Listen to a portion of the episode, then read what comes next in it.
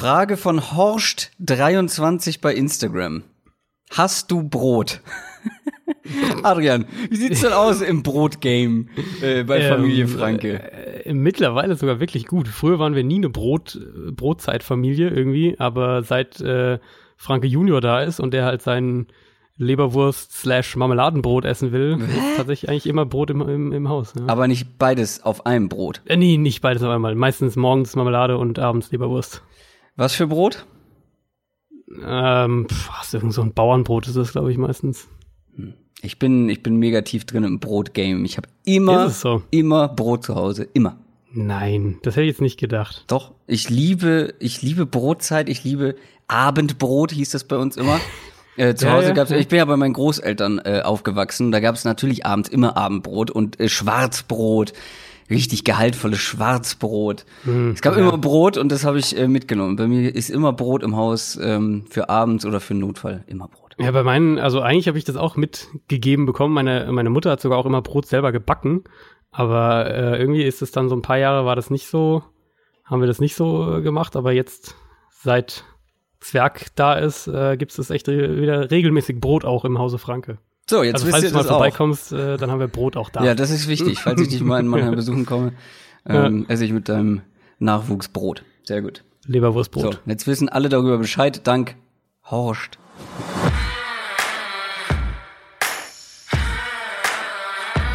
Down, Set, Talk. Der Football-Podcast mit Adrian Franke und Christoph Kröger.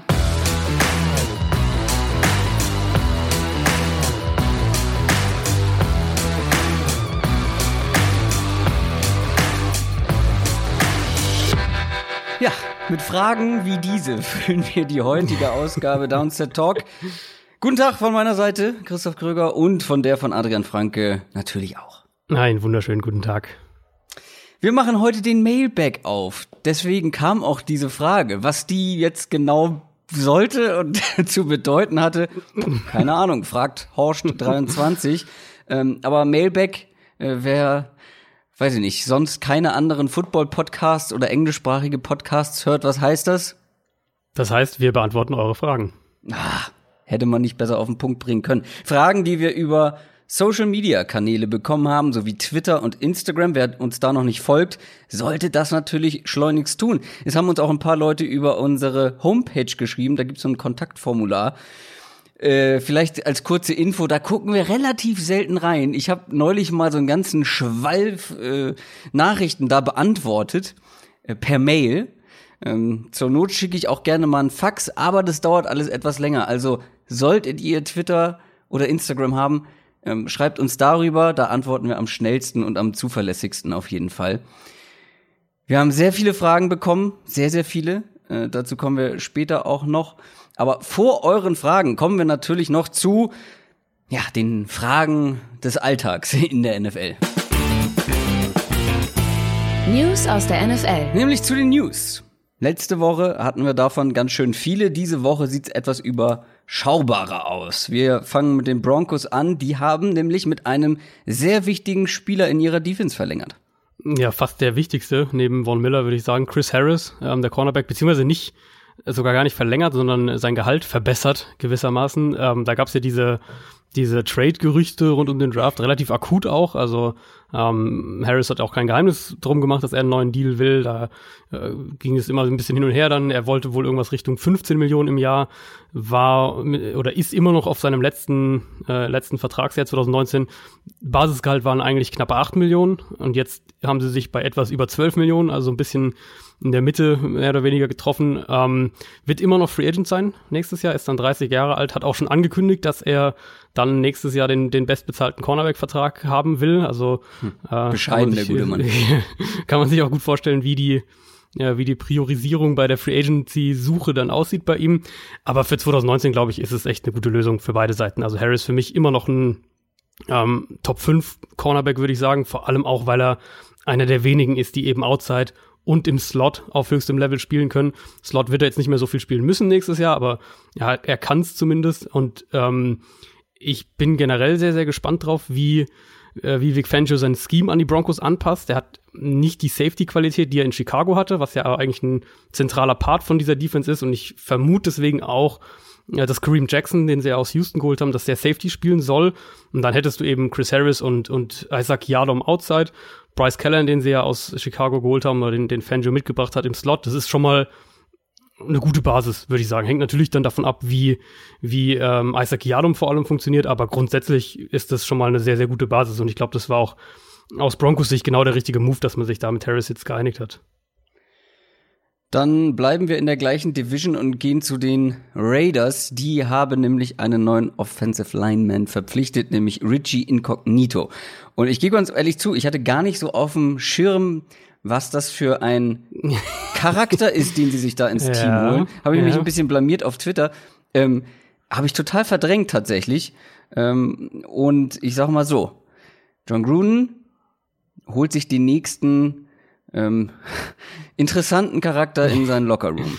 Ja, es ist irgendwie, irgendwie witzig. Ne? Im Draft haben wir davon gesprochen, wie die Raiders eigentlich mit, mit wirklich so, so good Character Lockerroom Guys wie Cleveland Farrell, wie Josh Jacobs, ähm, Jonathan Abram auch zu einem gewissen Grad, was man so gehört hat, da wirklich so auf, auf charakterstarke Spieler geachtet haben und das so ein Thema war, das sich so durch den Draft ein bisschen gezogen hat. Ähm, und in der Free Agency oder per Trade dann holen sie so Kandidaten wie Antonio Brown eben oder Vontaze Perfect oder jetzt eben Richie Incognito, die äh, zumindest zu einem gewissen Grad doch eher für was anderes stehen, äh, bei, bei Incognito definitiv für was anderes steht, ähm, passt halt so nicht so richtig zusammen, aber irgendwas wird sich Gruden hoffentlich schon dabei denken. Ähm, sportlich natürlich ist es der Ersatz für Kelechi Osemele, den sie ja nach New York getradet haben, wird auch glaube oder könnte ich mir vorstellen oder würde ich stand jetzt davon ausgehen, dass der auch starten wird. Der war ja noch richtig gut in Buffalo, bevor er da äh, entlassen wurde. Ähm, wenn man sich halt mal anschaut, was der so auf dem Kerbholz hat. Ich weiß nicht, hast du es dir dann jetzt mal nochmal angeschaut, ja. was da so, was da so war. Also ich habe mir hochprofessionell den Wikipedia-Artikel äh, dazu durchgelesen, aber den amerikanischen, die ja meistens bei sowas deutlich ausführlicher ja. sind, also sehr ausführlich. Du kriegst jede jede ähm, News-Meldung ja. eigentlich nochmal durchgekaut. Ich habe es mir von vorne bis hinten durchgelesen und war dann doch minder schockiert darüber, ja, also was ich dazu wenn, lesen bekommen wenn sie so so gar nicht kennt oder noch nicht so lange die NFL verfolgt, also das war der der maßgeblich für diesen Mobbing-Skandal bei den Dolphins ähm, mhm. vor vor sechs Jahren war es jetzt inzwischen schon, glaube ich, ähm, ja 2013 müsste gewesen sein, ja da maßgeblich mit für verantwortlich war, wurde dann, ähm, hat dann unter anderem, so nur die jüngsten Ereignisse noch, hat dann letztes Jahr in, äh, in einem Fitnessstudio wohl eine Hantel nach jemandem geworfen, hat dann im Sommer letztes Jahr bei einem ähm, bei einem Bestattungsinstitut mehreren Mitarbeitern mit dem Tod gedroht, nachdem er wollte, dass sein äh, verstorbener Vater für Recherchezwecke enthauptet wird. Das ist leider kein Scherz, das ist tatsächlich passiert. Also ein sehr, sehr merkwürdiger Typ, um es mal vorsichtig auszudrücken. Mike Mayock hat jetzt auch schon gesagt, ähm, dass sie ihm alle möglichen äh, Hilfestellungen direkt wohl mit präsentiert haben. Also er hat, hat ja auch nur den Veteran Minimum Deal über, über ein bisschen mehr als eine Million Dollar unterschrieben, kein Signing Bonus oder sowas und er soll wohl da wirklich auch in ähm, parallel in Behandlung dann vom Team aus sein. Also vielleicht ist es sogar für ihn letztlich gut, aber diese Kaderzusammenstellung bei den Raiders ist schon echt, also wirklich kurios. Want is perfect. Das ist, ist dabei. Ja Antonio Brown sehe ich jetzt als ein, nicht vergleichbar, aber halt auch ein schwieriger auf Charakter, halt auf ja. eine ganz ja. andere Art, ähm, eine deutlich egozentrischere Art und nicht so eine aggressive, unmenschliche Art. Ähm, ja, das wird spannend auf jeden Fall. Ja. Plus Gruden ist, soll ja auch nicht so der einfachste im Umgang sein. naja, ja, also gut. das ist schon sehr, äh, sind ja auch immer noch, es gibt ja immer noch nicht äh, das Hard Knocks Team für dieses Jahr, also es wurde ja immer noch nicht äh, veröffentlicht das soll jetzt jeden Tag erfolgen irgendwie, also man rechnet jeden Tag damit. Die Raiders sind natürlich ein heißer Kandidat. Also die, äh, die können ja Teams in Anführungszeichen zwingen, die bestimmte Kriterien erfüllen. Ähm, dazu gehört, soweit ich weiß, sie dürfen nicht in den letzten zwei Jahren, glaube ich, in den Playoffs gewesen sein und sie dürfen keinen neuen Headcoach haben. Dadurch fallen natürlich viele raus. Ich glaube, dieses Jahr sind nur fünf Teams sogar insgesamt nur möglich. Teams können sich natürlich freiwillig melden, auch äh, wenn sie diese Kriterien sonst nicht erfüllen würden, aber ansonsten können sie Teams, die diese Kriterien erfüllen, können sie eben dann dazu verpflichten, damit zu machen. Meine Vermutung ist ja, dass sie die Raiders vielleicht sich für nächstes Jahr aufheben wollen, wenn die nach Las Vegas ziehen. Mhm. Ich glaube, oder ich weiß aber nicht, ob du diesen Explosionsstoff nochmal nächstes Jahr so da haben wirst. Wir werden es hoffentlich dann nächste Woche in der Folge haben. Ja. In den News. Dann kommen wir zu Tight End Ben Watson. Der wurde nämlich auf sehr kuriose Art und Weise suspendiert. Ja, das ist wirklich Beziehungsweise der Grund ist äh, kurios. Ne? Ja, es ist, ist, ist echt eine interessante Geschichte, eine, äh, eine ungewöhnliche Geschichte auf jeden Fall. Also Ben Watson wurde ja von den Patriots verpflichtet vor ein paar Wochen ähm, und hat das dann jetzt diese Suspendierung relativ ausführlich auch erklärt, findet man bei ihm auf Twitter. Also im Kern, um es zusammenzufassen, er hat äh, sich nach der vergangenen Saison, wie, wie er es jedes Jahr gemacht hat, sehr genau untersuchen lassen, um auch zu schauen, wo er vielleicht aufpassen muss, wo Verletzungen irgendwie noch Nachwirkungen hatten, die noch nicht entdeckt wurden und so weiter. Also so ein ausführlicher Check, wenn man so will. Ähm, und dieses Jahr war natürlich der Unterschied, dass er seine Karriere eigentlich beendet hatte.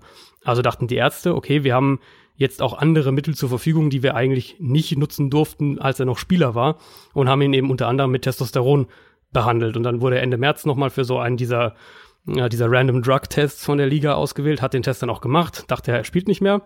Ähm, und Ende April kamen dann so die ersten Anfragen. Anfang Mai hat er dann die Nachricht von der Liga bekommen, dass er eben positiv getestet wurde. Ähm, da war er schon in, in Gesprächen mit den Teams, hat es denen dann auch mitgeteilt. Ähm, die Patriots haben ihn trotzdem verpflichtet und er hat den Vertrag dann da, äh, also oder haben ihm trotzdem den Vertrag angeboten, hat dann da unterschrieben, obwohl er die ersten vier Spiele gesperrt sein wird. Also die Patriots wussten das schon vorher. Dass er jetzt gesperrt ist, glaube ich, erhöht zum einen die, die Chancen für Austin Safarian Jenkins in den Kader zu kommen. Also wir hatten ja über dieses sehr, sehr dünne äh, Thailand Core bei den Patriots gesprochen, dass sie das auch im Draft eigentlich überhaupt nicht, äh, im Draft überhaupt nicht angegangen haben und, und generell da viel inaktiver waren, als man es dachte nach der, ähm, nach der Gronk, nach dem Gronk-Rücktritt. Vor allem rechne ich aber eigentlich damit, dass wir jetzt noch mal ein gutes Stück mehr ja, zwei Running Back Formationen sehen werden und zwar nicht nur Running Back Fullback zusammen auf dem Feld, so wie die Patriots ja letztes Jahr auch schon schon ganz ganz viel gemacht haben, sondern eben beispielsweise, dass wir auch häufiger Sony Michel und James White zusammen auf dem Feld sehen, irgendwie so in der Kombination. Das war's tatsächlich schon von den News für diese Woche ich würde sagen, komm, keine Zeit verlieren. Wir machen gleich weiter mit dem Mailbag. Sie haben Post. Mit euren Fragen. Unfassbar viele Fragen haben wir bekommen. Viele gute auch tatsächlich. Ähm, aber wir haben leider viel zu viele Fragen bekommen, um sie alle zu beantworten. Also wenn ihr eine Frage gestellt habt und die wird jetzt nicht in dieser Folge beantwortet, seid nicht enttäuscht. Wenn eure nicht dabei war, einfach merken, äh, aufschreiben, beim nächsten Mal wieder stellen. Wir machen ja sowas regelmäßig, bestimmt glaube ich auch noch mal vor der Saison, oder? Haben wir sowas geplant? Stimmt irgendwie, also entweder entweder richtig groß nochmal in einer eigenen Folge oder als Teil von der Folge. Irgendwie werden wir das sicher nach dem Sommer nochmal machen. Wir haben versucht, eine bunte Mischung an Fragen rauszusuchen, haben uns vorbereitet, was die Antworten angeht. Und wir starten aber vorher äh, mit zwei organisatorischen Fragen. Äh, die relativ schnell beantwortet werden können, aber ich glaube für alle interessant sind. Zum Beispiel hat bei Instagram Samuel Bauer gefragt, macht ihr für alle acht Divisions eine separate Folge? Diese Frage ist sehr schnell und sehr einfach zu beantworten mit Ja, machen wir. Ähm, in unseren Division-Folgen haben wir letztes Jahr auch schon so gemacht. Jede Woche eine Division, acht Wochen lang Vielleicht gibt's mal eine Pause, weil einer von uns im Urlaub ist, weil es über den Sommer ist, aber wir machen für jede Division eine einzelne Folge. Und Mar, oh, das weiß ich nicht, wie der ausgesprochen wird, Marzin Asset äh, oder so ähnlich, er wird wissen, wenn er wer gemeint ist. Äh, kommen Bonusfolgen zum Thema Fantasy Football. Das ähm, haben auch mehrere, glaube ich, gefragt. Ja, werden es wieder. Ähm, was schon länger in Planung ist bei mir, es wird bald eine, ein Rookie-Ranking geben für Redraft-Ligen. Das plane ich jetzt schon seit dem Draft und bin noch nicht dazu gekommen, beziehungsweise ich habe schon angefangen, das zu ranken, aber ich habe sie noch nicht aufgenommen. Das wird dann irgendwann demnächst mal kommen. Und dann vor den Drafts natürlich, wenn die heiße Draftphase kommt, da gibt's wieder ein Ranking von mir und Positionsrankings und so weiter. Und auch während der Saison habe ich geplant, welche zu machen. Ich weiß aber noch nicht wie. Ähm, auf jeden Fall nicht so wie letztes Jahr. Das hat mir nicht so optimal gefallen, sag ich mal. Da muss ich mir mal ein anderes Konzept überlegen, wie ich das Ganze mache. Wenn ihr da eine schöne Idee habt, gerne her damit. Aber jetzt kommen wir zu den Fragen, die wir beide vorbereitet haben. Wir starten mit einer sehr grundsätzlichen Frage, die bestimmt für einige interessant ist, die noch nicht von Anfang an mit dabei sind. Ich weiß, dass wir in unserer Anfangszeit da das ein oder andere Mal drüber gesprochen haben, aber dann auch lange nicht mehr. Janni Rocco hat gefragt bei Instagram, wie seid ihr eigentlich zum Football gekommen? Willst du Soll ich anfangen? Ja, Soll ich anfangen? Erzähl doch mal. Ähm, also bei mir ist es relativ schnell eigentlich erzählt, weil ich im Prinzip, also ich kam ja eigentlich nur vom Fußball ursprünglich und habe so ein bisschen dann Sport querbeet gemacht. Ähm, habe aber auch schon früh das so beruflich gemacht, natürlich eher so in Teilzeit und als freier Mitarbeiter, aber eben vor allem Fußballfokus. Ähm, und dann war meine damalige Freundin, heutige Frau, in den USA nach der Schule für ein, äh, für drei Monate für ein Auslandspraktikum und war eben in Texas, wo natürlich Highschool-Football äh, ganz, ganz groß auch ist, hat eben auch an der Highschool da gearbeitet und das kam dann, kam dann sie zurück und hat gesagt, so, ja, schau dir das mal an, das könnte dir echt gefallen mit, mit all den taktischen Aspekten, die das dabei gibt und, und äh, so ein ganz neues Spiel. Und erstmal war ich eben echt auch skeptisch, das ist ganz, die ganz klassischen äh, Fragen, die man, die man als, oder glaube ich, die meisten Leute, die vom Fußball kommen, erstmal sich stellen, nämlich ist doch so viel Unterbrechung und das Spiel dauert so lang und es gibt Offense und Defense unterschiedlich und so weiter und so fort. Aber im Endeffekt bin ich dann, als es mal, als ich eine TV-Übertragung gesehen habe, das lief damals noch, ähm, die Playoffs liefen damals noch in, in der ARD, glaube ich, war das sogar oder irgendwie sowas bin ich dann eben einfach mal an, an einem Abend oder in der Nacht hängen geblieben dran, hab's geschaut und war echt so sehr, sehr angetan. Hab dann auch in die weiteren Playoffs noch geschaut und dann so ab der nächsten Saison auch mal häufiger reingeguckt und dann, äh, ich glaube, zwei Jahre später oder so habe ich mir das erste Mal einen, einen Game Pass gekauft und habe da dann wirklich viel Football geschaut oder beziehungsweise am Anfang noch mit ESPN Classic und dann mit dem Game Pass, das gab's ja damals auch noch. Genau, und dann äh, immer mehr gemacht, immer mehr gemacht. Irgendwann gab es die Möglichkeit, das auch beruflich zu intensivieren. Und dann war für mich eigentlich so der Weg zu dem, was, was ich heute mache, eigentlich, äh, ja, war der Weg irgendwie so ein bisschen bereitet, dann immer sich weiterzuentwickeln und letztlich wird es mein Hauptberuf. Ja, das Hobby zum Beruf gemacht. Das ist eine Floskel, ja. aber bei dir trifft sie zu. Ja, nee, wirklich, muss ich echt sagen. Bei mir ist es mh, mm, doch ein gutes Stück anders. Also ich war schon immer seit kleines Kind ein riesen Sportfan generell. Also du kannst mich egal bei welcher Sportart hinsetzen und ich gucke mir das an und versuche es zu verstehen. Und ich, das hat mhm. mich dann letztendlich auch zum Football geführt, aber über einen Umweg. Also ich war auch, Fußball war immer Nummer eins, aber ich habe auch, ja. äh, wie gesagt, bei meinen Großeltern aufgewachsen, da lief natürlich immer Wintersport und Tennis früher, ähm, als das nochmal richtig groß war. Ähm, und halt jeden Sport geguckt.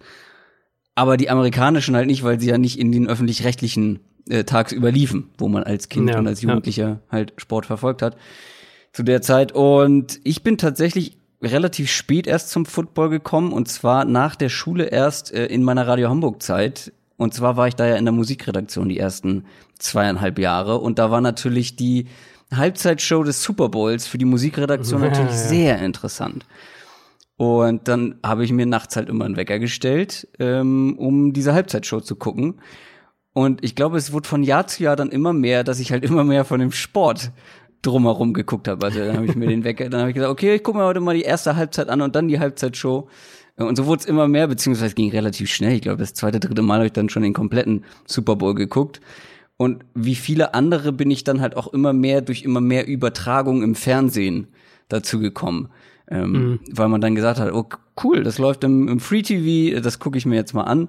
Und so, dann wurde es also erst der Super Bowl, dann die Playoffs und dann irgendwann die ganze Saison verfolgt und dann war es auf einmal Nummer eins und dann noch mit Fantasy Football dazu und äh, so hat sich das gesteigert.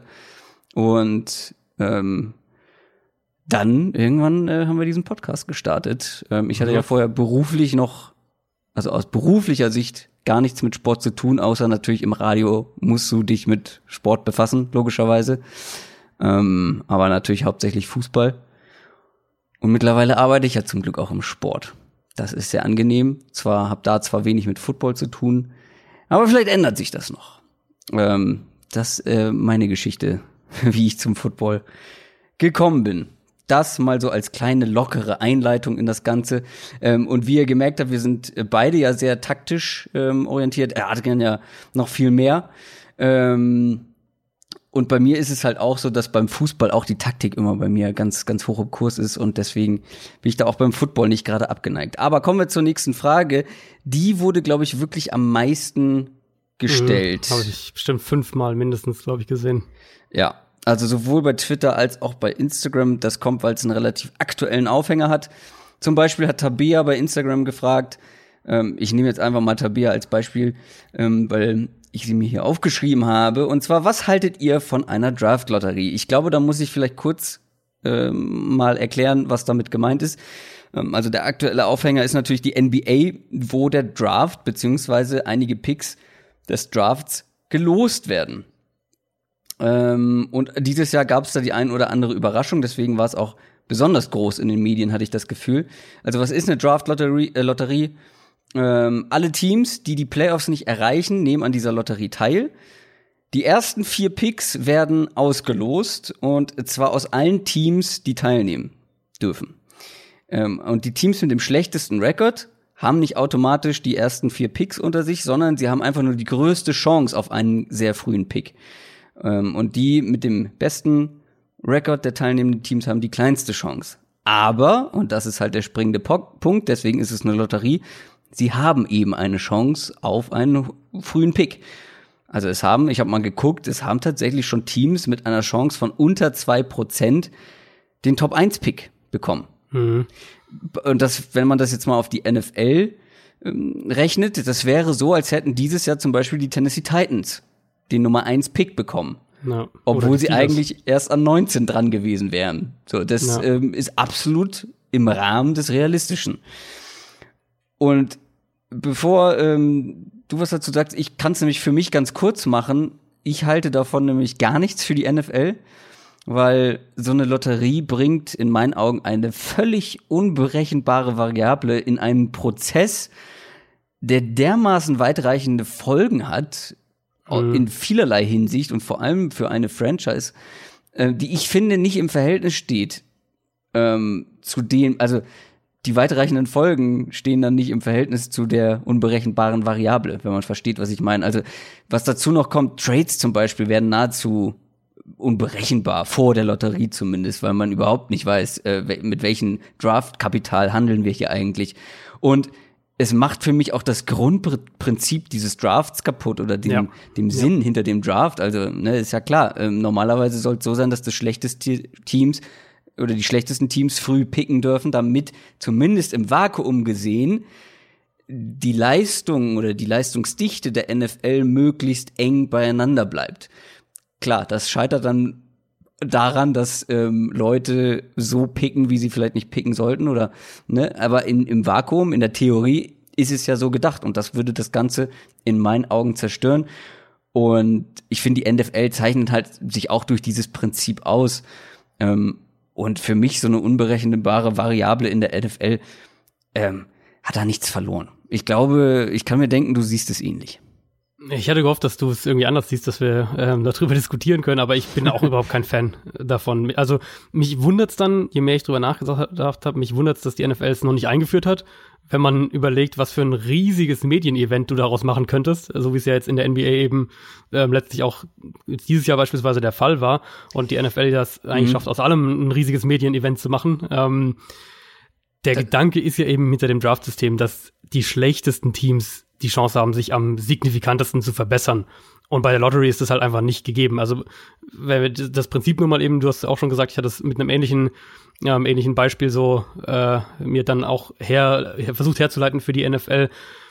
Die Teams eben, die nicht in den Playoffs dabei sind, haben ja gewissermaßen mehr Lose, ähm, je, je, je weniger Spiele sie gewonnen haben. Und die äh, nur knapp die Playoffs verpasst haben, die haben dann eben weniger Lose und dadurch eine geringere Chance, einen der Top 4 Picks zu bekommen. Aber trotzdem kann es ja passieren, wie du gesagt hast. Und du hast jetzt die Titans, ich hatte mir die Steelers ähm, aufgeschrieben als Beispiel, die halt neun Spiele gewonnen haben letztes Jahr, nur um ein, ein Spiel die Playoffs verpasst haben. Ja. Und die könnten dann den Nummer 1 Pick ziehen. So war es ähm, ja bei den Titans und, auch. Und, genau, das wäre bei den Titans ja das Gleiche. Für mich ist eben auch dieses Element ähm, der Ausgeglichenheit ist wahnsinnig viel wert und, und dass es eben so schwer ist und, und immense Arbeit in der Kaderplanung, ja, genau. im Umgang mit Draftpicks, im, ja. im Umgang mit Compensatory Picks, in der Free Agency, all das weiter, dass das alles eben zusammengehört und dass es in der Summe dann so schwer ist, über Jahre wirklich ein, erfolgreiches Team aufzubauen. Und, und die Lottery könnte das halt wirklich ad absurdum führen, wenn man es mal ja. überlegt, auch wenn es natürlich ein, ähm, ein riesiges Spektakel wäre. Und ich finde es ja in der NBA, also ich bin weit davon entfernt, ein NBA-Experte zu sein. Ich schaue gelegentlich mal ein Spiel hier und da, aber in der NBA ist ja der Faktor eigentlich fast noch größer, weil ein Spieler eine viel größere Rolle noch spielt als in der NFL, dadurch, dass genau. natürlich viel, viel weniger Spieler auf dem Feld stehen erstmal. Das Ding ist aber. In der NFL ist es ganz anders nochmal, ja. Da wollte ich eben schon einhaken, als du meintest, du wunderst dich, dass es bei, in der NFL noch nicht eingeführt wurde. Ja, du hast vollkommen recht. Ein Pick ist in der NBA, oder früher Pick ist in der NBA vermutlich noch viel mehr wert. Ich bin jetzt auch kein großer NFL, äh, sorry, NBA, ähm, in der NBA noch viel mehr wert. Ich bin jetzt auch kein riesen NBA-Fan. Ich gucke gerne die Playoffs, wenn sie zu humanen, äh, menschlichen, mit dem Alltag vereinbar, zu vereinbaren Zeiten ja. ähm, äh, stattfinden, äh, gucke ich mir das sehr, sehr gerne an. Ähm, aber die, soweit ich weiß, ist die Spielertiefe oder die Qualitätstiefe in einem NBA-Draft halt wirklich ganz gering und sobald nach der ersten Runde, nach den ersten Picks, ist dieser Draft außer für die Die Hard Fans eigentlich uninteressant. Bestimmt bekomme ich jetzt äh, von von eben jenen ordentlich Gegenwind, aber so habe ich das gehört. Und dadurch bringen sie halt diesem NBA Draft noch eine noch ein zweites spannendes Event mit dazu. Und das brauchst du in meinen Augen in der NFL nicht, weil du hast bei der NFL mehrere spannende Tage, zumindest zwei sehr, sehr spannende Tage. Und in der NBA hättest du eigentlich ja nur die frühen Picks. Und jetzt geben sie diesen frühen Picks eben nochmal eine gewisse Spannung, noch ein zweites Event einfach durch diese Lotterie. Ähm, ich glaube auch, das war ja der Gedanke so ein bisschen dahinter. Und ich, das brauchst ja also du in der NFL ja. halt einfach nicht. Also ja, gut, würde ich jetzt zustimmen, aber ich glaube, es würden auch genug Leute sagen, eigentlich ist auch der NFL-Draft nach der ersten Runde äh, nicht, oder da, da wissen nur noch die Nerds, wer da überhaupt gedraftet wird und so weiter. Ähm, ich verstehe ehrlich gesagt nicht so ganz, deswegen fand ich deinen letzten Punkt jetzt gerade gut.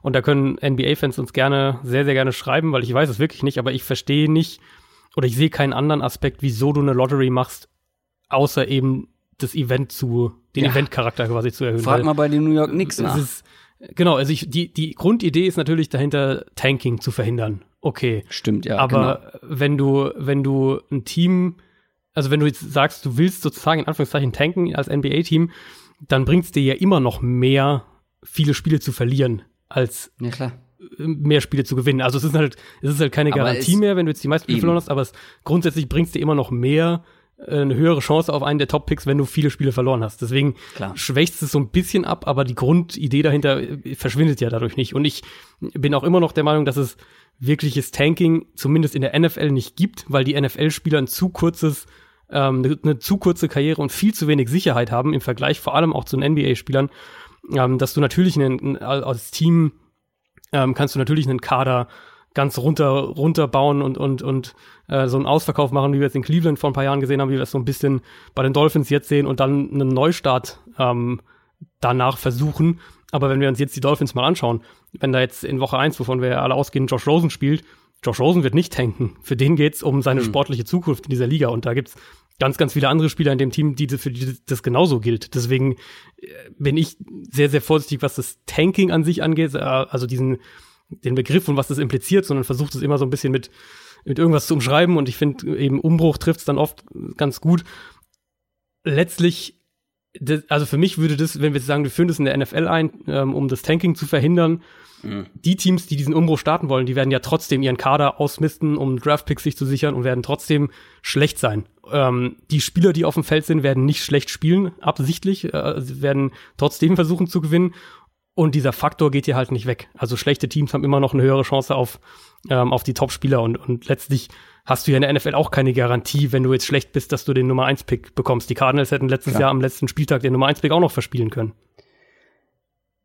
Äh, ich find's halt aber besonders bitter, weil zum Beispiel äh, ein Team wie die New York Knicks, die jetzt wirklich, soweit ich informiert bin und das mitbekommen habe, jetzt schon sehr, sehr lange Zeit da unten, da unten rumgurken und ich glaube halt die größte Chance, beziehungsweise waren das, glaube ich, das schlechteste Team letztes Jahr. Und in der NBA ist es ja so, dass da momentan der Zion Williamson, dieses Riesentalent aus Duke, ähm, der sichere Nummer 1 Pick ist. Und es ging quasi in den Nummer 1 Pick darum, wer kriegt, ähm, wie ich ihn nenne, Tochter Zion. Ähm, Und Natürlich. Natürlich nennst du ihn so. Natürlich. Äh, Zion, äh, glaube ich, wird er ausgesprochen. Ähm, stell dir mal vor, die New York Knicks kriegen den. Das kann halt so ein Gamechanger für eine ganze Franchise sein. Und das finde ich dann halt so bitter. Dann durch eine Lotterie kriegst du den halt nicht. Und der Qualitätsverlust ist dahinter schon ähm, bestimmt enorm. Wie gesagt, ähm, mit Vorsicht zu genießen, diese Aussage, aber soweit ich informiert bin, ähm, das ist halt auch für eine Fanbase halt, ja klar, die, die jetzt auf eins gesprungen sind, New Orleans, glaube ich, waren's, ähm, ja, die, ja. glaube ich, eine sechsprozentige Chance hatten oder so, die freuen sich natürlich zu Tode. So, klar. Aber ja, es ist halt, das ist so eine Un Unberechenbarkeit, von der ich nicht viel halte. Lass uns weitermachen mit der nächsten Frage von Peter Klötze, at Bart Beans bei Twitter. Pro oder Contra zu spielen im Ausland und eventuellem Team in London? Da lasse ich dir gerne den Vortritt.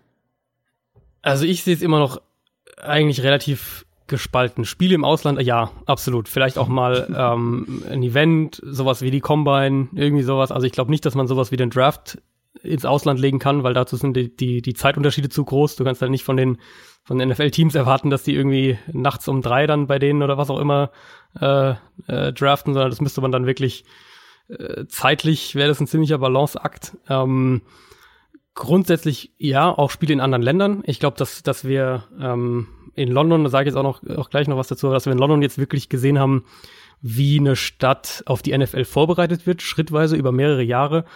Ähm, Team im Ausland sehe ich aus logistischen Gründen immer noch echt kritisch. Auch wenn ich denke, dass es früher oder später passieren wird in London, dass wir früher oder später ein Team äh, in London sehen werden. Ich finde es immer noch echt kritisch. Es ist für mich gerade, also wenn wir auf den Schedule schauen, und das sind ja dann nicht nur ähm, die ganze Regular Season, die du da irgendwie geplant kriegen musst und was ist eben, wenn dann ein Westküstenteam in London spielen muss und so weiter, das musst du dann extrem berücksichtigen.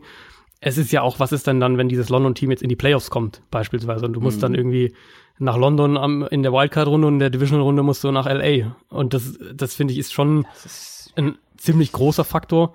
Ähm, dass es irgendwann passieren wird, wie gesagt, das glaube ich nach wie vor. Also wenn man da sich die, die Handlungen der NFL anschaut und auch die Aussagen. Mark Waller, der, der Vice President International von der NFL, hat es immer wieder in Interviews betont, dass, dass London eben gewissermaßen vorbereitet wurde, eben mit immer mehr Spiele ausrichten, immer mehr Spiele ausrichten. Jetzt sind wir, glaube ich, bei vier Spielen, ja. sind es jetzt wieder dieses Jahr. Ähm, der Stadion-Deal natürlich mit, mit Tottenham, dass du da wirklich auch ein, ein Teil NFL-Stadion quasi hast. Ähm, Im Prinzip mit dem Ziel, dass die Stadt gewissermaßen bereit ist, sollte eben wieder mal ein Team auf der Suche sein, also mit sich mit seiner Stadt in den, in den USA irgendwie verkracht haben, man einigt sich nicht auf einen Stadiondeal, eben diese, diese klassischen Geschichten und ein Team ist wieder auf der Suche nach einer neuen Heimat, dass London dann als realistische Option quasi zur Verfügung steht. So, glaube ich, kann man es am ehesten sagen. Und deswegen denke ich auch, dass es früher oder später wird, wird so kommen, wird irgendein Team nach London gehen, vermutlich eins von der Ostküste. Aber ich sehe das immer noch echt, echt kritisch, weil ich glaube, dass man damit sich logistisch schon wirklich ein, eine Riesenaufgabe zumindest mal auflegt. Ich glaube, wir müssen diesen Podcast halt früher oder später dicht machen, weil wir halt sehr ähnliche Meinungen haben. Einfach zu vielen Dingen. Da kriegen wir auch noch eine, haben wir auch noch eine Frage später äh, zu, zu genau diesem Sachverhalt. Weil ich habe es quasi im Prinzip genauso aufgeschrieben. Spiele im Ausland bin ich sogar noch ein bisschen optimistischer oder euphorischer als du, finde ich super. Weil mhm. es einfach diesen Sport und diese Liga in der Welt verbreitet und eine wirklich gute Werbung dafür macht. Das hätte ich, glaube ich, so niemals gesagt, bis ich nicht einmal in London war und das Ganze mitbekommen habe, wie krass im Footballfieber mhm. diese Stadt ist. Was da laufen so viele, du siehst so viele Menschen in irgendwelchen Footballklamotten von allen möglichen Teams. Was da rund um das Stadion passiert, Stunden vor dem Spiel, ist wirklich, ist wirklich krass.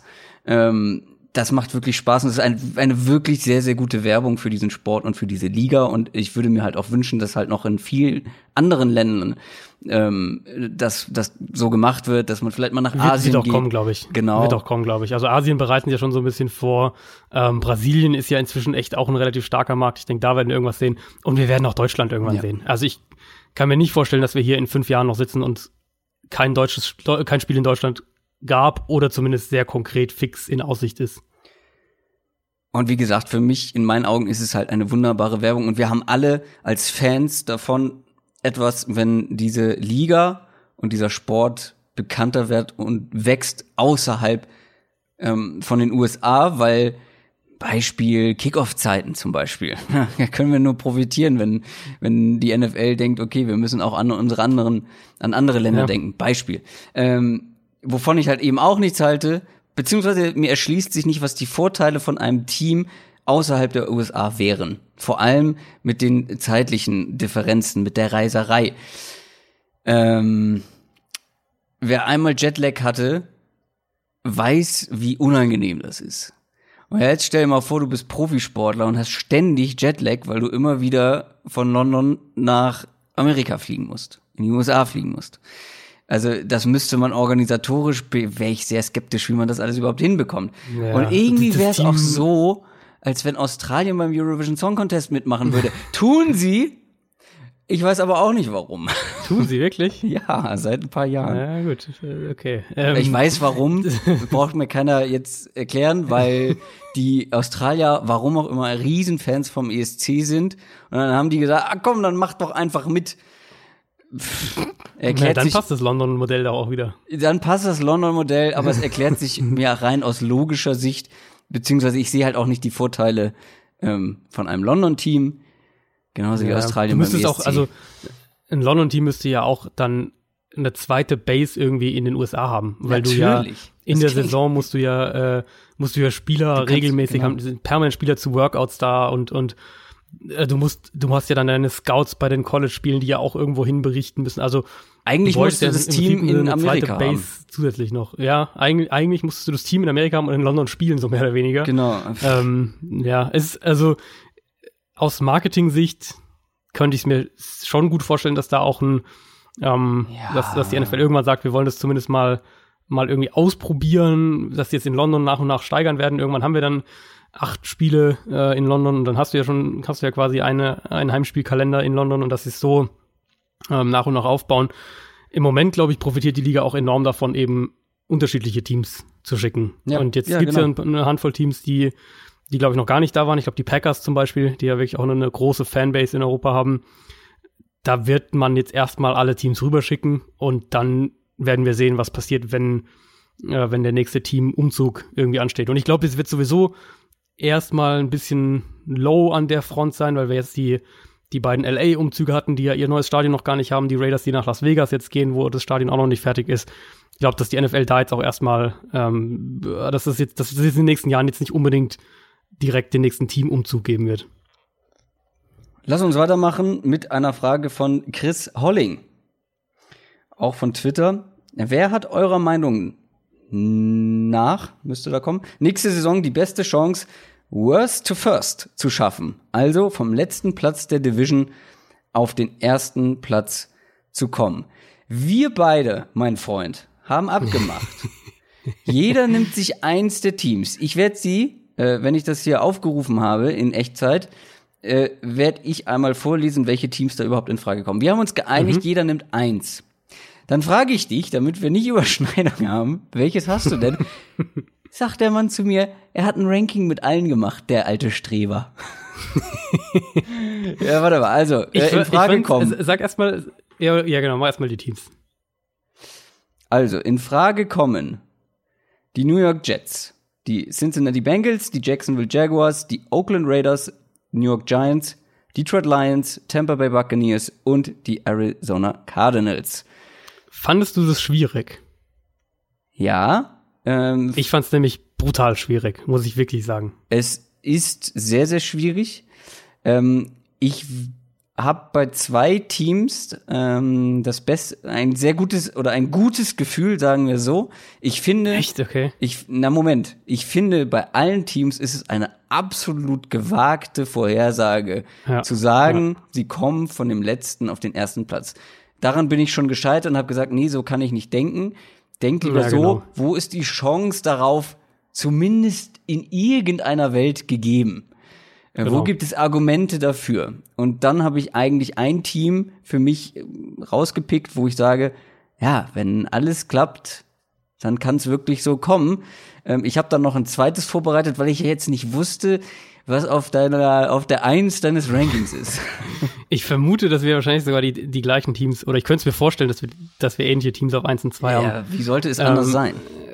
Also ich hab, ich bin letztlich so vorgegangen, dass ich es in, ich habe es immer wieder hin und her geschoben und überlegt und ging mir auch so, boah, ist echt schwierig zu sagen, wer könnte denn, wer könnte da wirklich die an die Eins gehen. Und dann habe ich so ein bisschen das versucht in in ähm, in drei Kriterien zu unterteilen und das war für mich Quarterback, Coaching und eben die Konkurrenz in der Division. So, versuch, so versucht nach den drei Kriterien Quarterback, Coaching, Konkurrenz das so ein bisschen einzustufen. Und im Endeffekt kam ich dann mit vier verschiedenen Tiers raus, also äh, Gruppierungen äh, mit unterschiedlicher Wahrscheinlichkeit.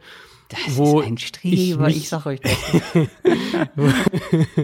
ähm, wo ich im Endeffekt den Eindruck hatte, das ist, damit kann ich eigentlich ganz gut leben. Und für mich sind das letzte Tier sind die Raiders und Giants. Ich glaube, die, wär, die, denen gebe ich eigentlich keine Chance. Für mich die Raiders immer noch das schlechteste Team in der Division, auf dem Papier zumindest.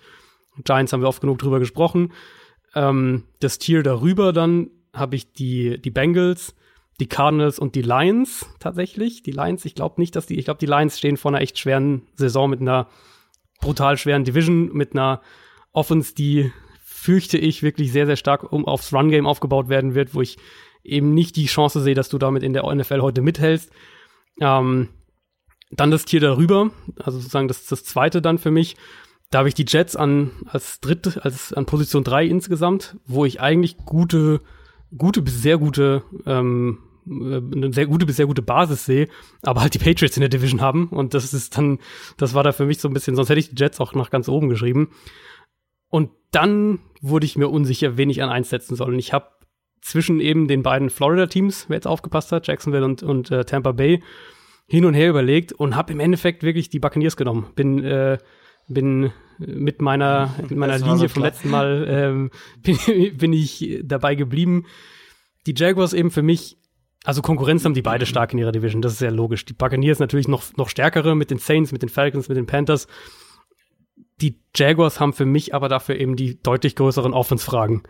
Und ich kann bei beiden, oder ich kann bei beiden verstehen, warum man für sie argumentiert. Aber unterm Strich kam für mich kein anderes Team in Frage. Wir haben es komplett anders. Jetzt, ja, endlich. Ich hab, ich bin halt anders vorgegangen. Äh, Du hast natürlich jetzt sehr objektiv und sachlich geguckt mit den bereits gezeigten Leistungen.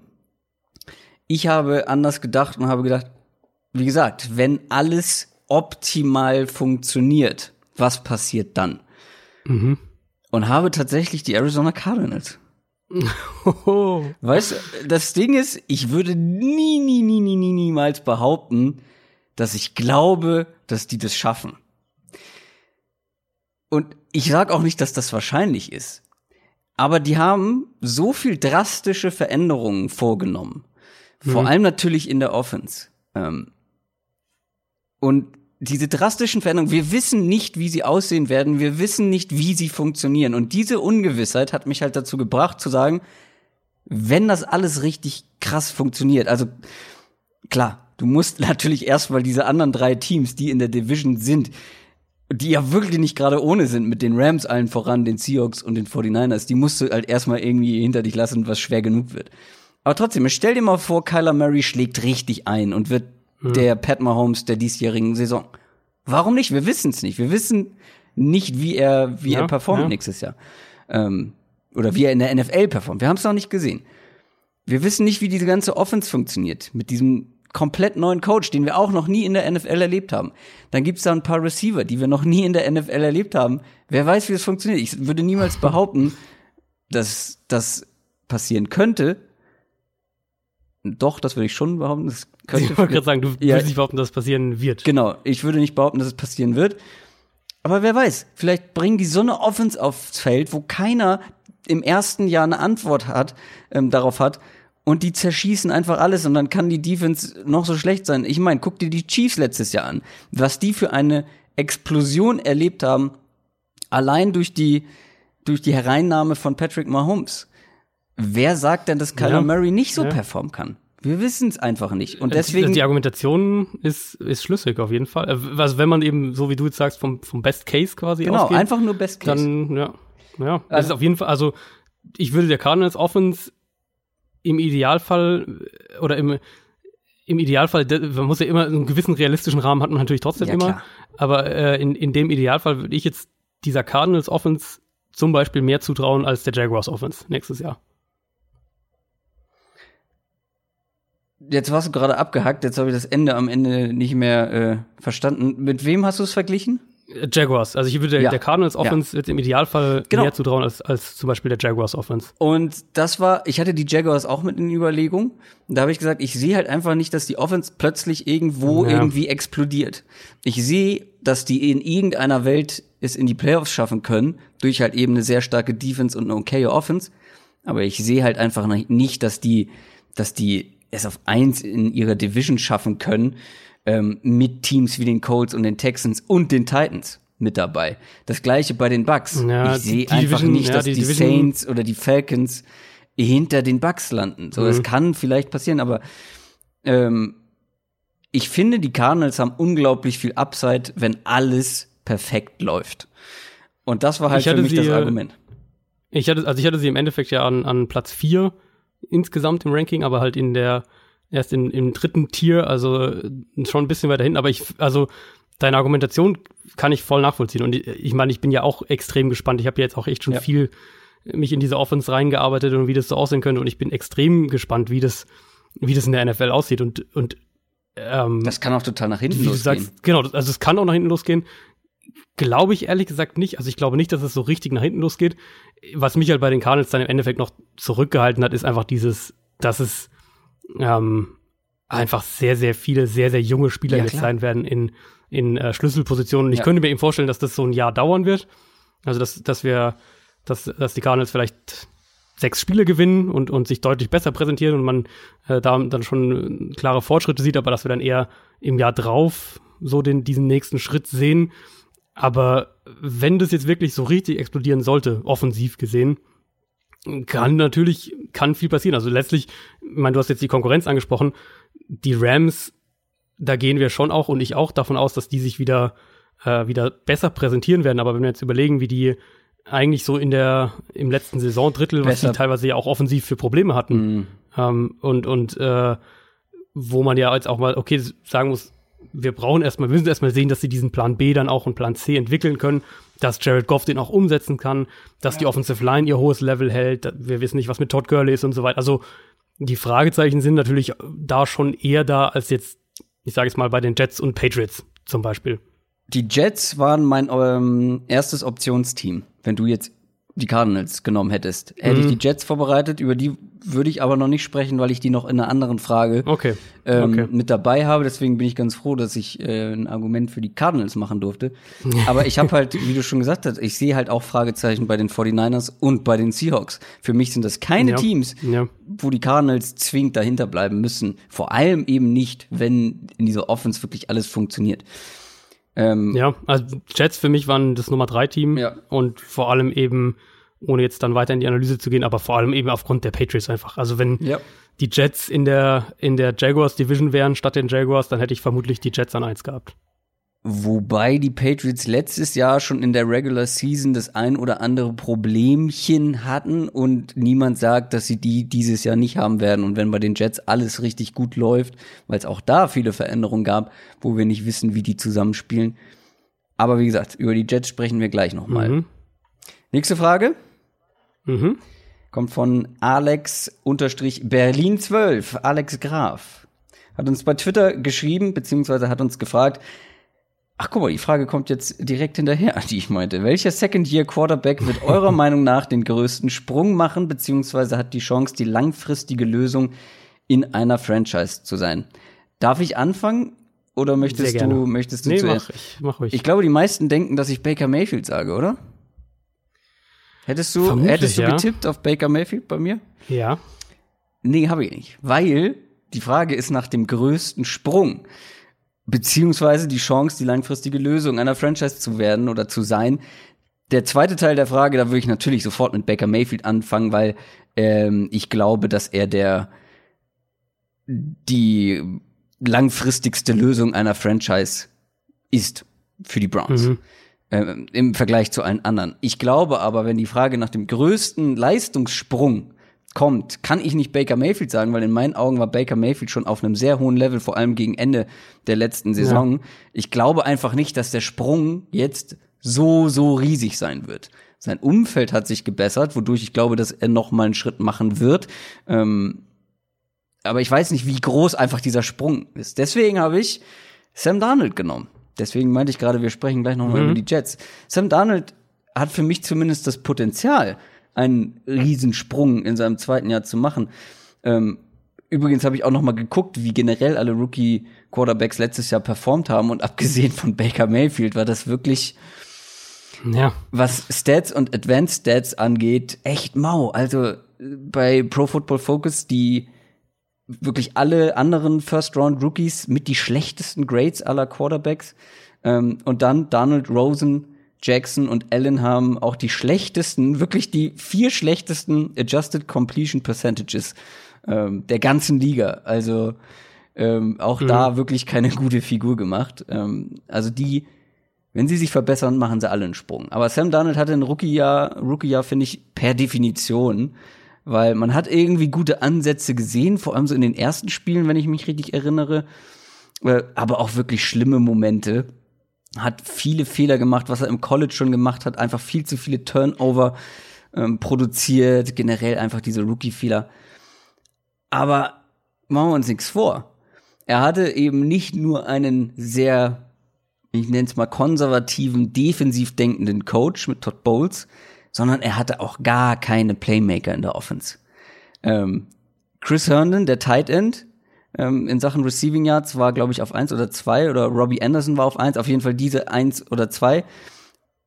Deswegen mal eine Frage an dich. Wer war drittbester Receiver, was einfach nur die Yards, die Receiving Yards angeht bei den New York Jets letztes Jahr? Vermutlich ein Running Back, wenn du so fragst. Nee. Schon, schon noch ein äh, Wide Receiver, Receiver tatsächlich. Also Terrell Pryor hat er nicht. Äh, Terrell Pryor war low. Gespielt. Jermaine Curse war low. Quincy Inunwa. Ach, stimmt, Quincy Inunwa. Ja, aber auch nicht jetzt so, wo man sagt, oh, okay, krass, gute dritte Receiving-Waffe. 500 Yards und ein Touchdown über die ganze Saison und damit war der drittbeste in Sachen Total Stats zumindest. Mhm. Ähm, Sam Darnold hat jetzt einen neuen Head Coach, den ich zwar nicht, ich bin kein großer Fan äh, von Adam Gase, aber er soll gut mit jungen Quarterbacks umgehen können, soll sie gut entwickeln können und er wird, ich glaube, der gesamten Offense einfach gut tun oder zumindest besser als Todd Bowles für diese Offense sein, weil er ein deutlich offensiv denkenderer Coach ist und da mehr, glaube ich, ja, mehr so wie, ja, sich mehr in so einen jungen Quarterback reinversetzen kann, ähm, ist jetzt einfach mal eine These. Dann Livion Bell ähm, wird ihm helfen. Da bin ich mir sehr, sehr sicher. Er wird ihm helfen, sowohl die ganze Offense besser auszubalancieren, überleg mal, was die letztes Jahr im Backfield für Leute hatten.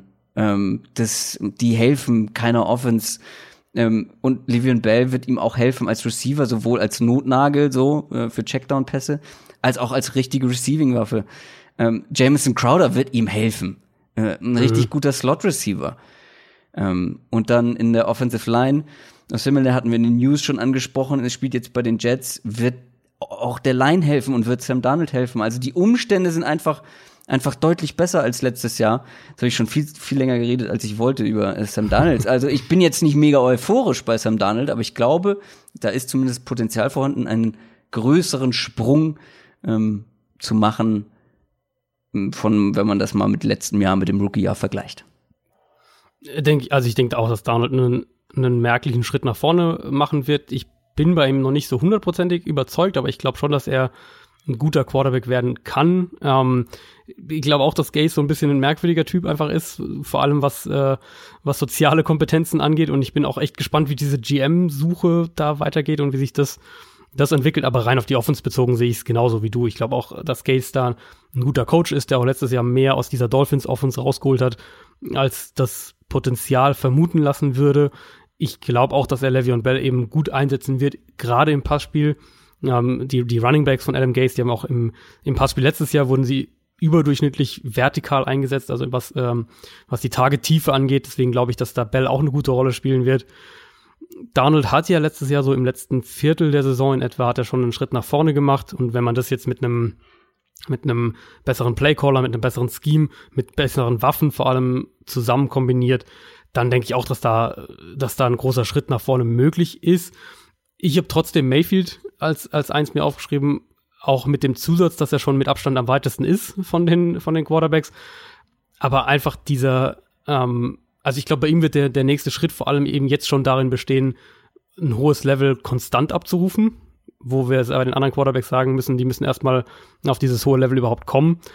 Aber wenn wir uns anschauen, dass du eben die Konstanz mit deinem Trainer hast, mit Freddy Kitchens, mit ja, noch einen Todd Monken dazu bekommen hast, dass es von den ganzen Kandidaten hat Baker Mayfield definitiv und, und auch mit Abstand ähm, den besten Supporting Cast mit Becker, mit Landry, mit Higgins, mit Njoko und, ja. und, ähm, und dann ist es bei, bei Mayfield eben auch einfach dieses immense Potenzial. Und natürlich hat er letztes Jahr, das haben wir auch, auch analysiert und auch schon mehrfach gesagt, hat er extrem profitiert oder wir haben eine extreme Wandlung gesehen, als dann Kitchens die Offense tatsächlich auch übernommen hat.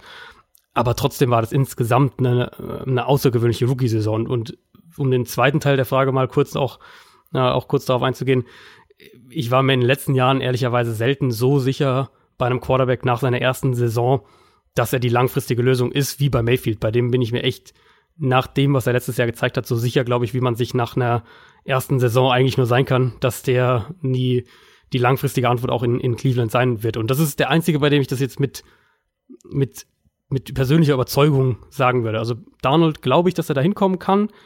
Ähm, ich glaube auch, dass er noch ein gutes Stück davon weg ist.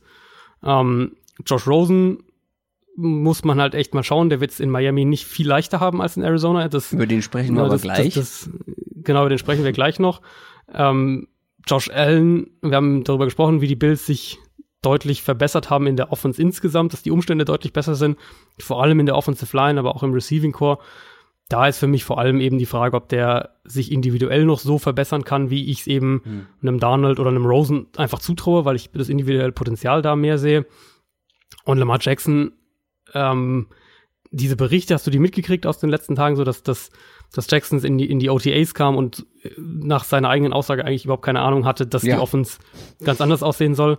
Ähm, das finde ich ziemlich merkwürdig, ehrlicherweise. Also klar, da gibt es sehr ähm, muss man auch dazu sagen, sehr strenge Regeln, was eben die, die Coach-Spieler-Kommunikation äh, angeht. Also die, die Coaches dürfen nicht mit den Spielern eben davor sich zusammensetzen und ein Playbook durchgehen oder was auch immer. Da gibt es ganz klare, ja, ganz klare Regeln, aber ein neues Playbook oder neue Konzepte, was auch immer, das hätte man Jackson definitiv zukommen lassen können, wenn sowas davor schon offensichtlich in Planung war und, und hätte sagen können, hier, äh, lad dir das bitte auf dein iPad runter und, und mach dich schon mal damit vertraut. Also das ist so ein bisschen merkwürdig. Ich hatte ja über die Ravens Offense auch ausführlicher gesprochen. Ich weiß gar nicht mehr, letzte Woche oder vorletzte Woche. Und was den Rushing-Part angeht, glaube ich, könnte es echt spannend werden und auch was die NFL angeht, was ganz Neues werden. Aber bei Jackson ist eben einfach der Punkt, dass er sich als Passer weiterentwickeln muss. Das ist eben die oberste Priorität und nur dann kann, glaube ich, alles andere auch vernünftig funktionieren und dann kann er eben auch diesen Schritt zum Franchise-Quarterback hin machen. Und der einzige, bei dem ich jetzt eben, wie gesagt, mit mit Überzeugung sagen würde, der wird das, ist Baker Mayfield und ich denke, Sam Darnold ist auf einem guten Weg dahin, ähm, hat letztes Jahr eine gute Entwicklung auch gehabt, aber ich würde mal die nächste Saison bei ihm abwarten. Weil du gerade schon sowohl über die Dolphins als auch über Adam Gase und Josh Rosen gesprochen hast, ähm, die passende Frage dazu von Leon Eier. Wie viele Spiele muss Rosen gewinnen, damit die Dolphins beim nächsten Draft keinen hohen Pick in einen Quarterback investieren? Hm. Ja, wie viele Spiele sie gewinnen, ist wahrscheinlich gar nicht so der Punkt. Eher äh, die Frage, ob man sieht, dass er ein Franchise-Quarterback sein kann. Also sieht man es auf dem Feld, indem er eben die Offense umsetzen kann. Sieht man es abseits des Platzes in einer, muss man ja auch dazu sagen, offensichtlich schwierigen Situation, weil jeder weiß, dass, dass Miami jetzt nicht viel in ihn investiert hat und dass sie ohne Probleme auch nach der Saison einen neuen Quarterback draften können, falls sie nicht zufrieden sind grundsätzlich sind die Umstände eben für ihn nicht einfach. Also in Arizona waren die Umstände katastrophal. Ähm, in Miami sind sie ein bisschen besser, aber wenn wir uns den Kader von den Dolphins anschauen, mm, vor allem eben wieder mit Blick auf die Offensive Line, dann sehe ich da eigentlich sehr ähnliche Probleme auf ihn zukommen, die er letztes Jahr in Arizona auch hatte. Ich denke, das Scheme wird besser sein. Ich denke, die Ähm, die Waffen, die Miami hat, werden besser eingesetzt werden als, als das, was, was die Cardinals letztes Jahr gemacht haben. Natürlich kann man oder muss man auch in einem gewissen Maß diesen zweiten Schritt dann von einem Quarterback erwarten im, im zweiten Jahr. Also das ist, ist ja so die, ähm, also die normale, in Anführungszeichen, Entwicklung von einem Quarterback in der NFL ist ja oft, dass er im ersten Jahr noch so ein bisschen Probleme hat, sich an das Tempo gewöhnen muss und dann sieht man oft vom ersten auf das zweite Jahr den größten Schritt und dann nochmal vom zweiten auf das dritte Jahr einen großen Entwicklungsschritt. Das ist so die, die normale oder die ideale Entwicklungskurve quasi. Ähm, das heißt, bei Rosen muss man das individuell schon auch fordern und fordern können und das müssen die Dolphins auch sehen können. Ich glaube nach wie vor, dass er das kann. Wenn er das nicht zeigt, dann wird Miami auch im Draft nochmal ähm, versuchen, einen Quarterback zu draften. Da bin ich mir auch relativ sicher. Ich möchte da gar nicht so viel hinzufügen. Ähm, ich glaube, dass es fast unmöglich unter diesen Umständen für ihn wird, so eine gute Leistung zu zeigen, dass die Dolphins keinen hohen Pick investieren werden. Ähm, weil, ja, also er muss schon richtig, richtig gut spielen, wo ich sage, oder wo die, wo ich denke, dass die Dolphins sagen, ja, okay, den behalten wir jetzt, den behalten wir jetzt für länger und hm. äh, gehen nicht in diesen vermeintlich sehr, sehr starken Quarterback-Draft nächstes Jahr und investieren keinen hohen Pick. Ja, das, ähm, kommt, das kommt dann noch dazu, dass es klar, sehr gute Optionen vermutlich geben wird. Wenn er tatsächlich viele Spiele gewinnen sollte, wovon ich Stand jetzt nicht ausgehe, dann wirst du halt auch keinen hohen Pick haben. das kommt ja noch erschwerend dazu. Ja, und ja. Äh, dann nächstes Jahr werden früh mehrere Quarterbacks gedraftet. Da sind wir uns, glaube ich, ziemlich sicher, ähm, wenn sich da nicht noch äh, schwerwiegende Dinge irgendwie verändern. Und dann bekommst du Mitte der ersten Runde keinen absoluten Top Quarterback mehr, könnte ich mir vorstellen. Aber das ist natürlich Spekulation. Ich glaube, es wird sehr, sehr schwer für Rosen, das zu verhindern. Außer es passieren die von dir genannten ähm, Sachen, die du gerade beschrieben hast. Roman John fragt, wir kommen jetzt zu einem Klassiker und zwar ohne Fanbrille. Welches NFL-Team sollte man am liebsten besitzen sollen? Also ähm, anders gesagt, du bist Owner oder du willst Owner eines NFL-Teams werden, welches solltest du dir unter Nagel reißen? Du hast mir geschrieben, äh, mit der Frage hast du dich sehr schwer getan. Ja. Ich lustigerweise nicht. dann, dann fang du mal an. Äh, sorry, aber das ist, glaube ich, auch sehr klar, was ich sagen werde. Äh, das sind die Browns.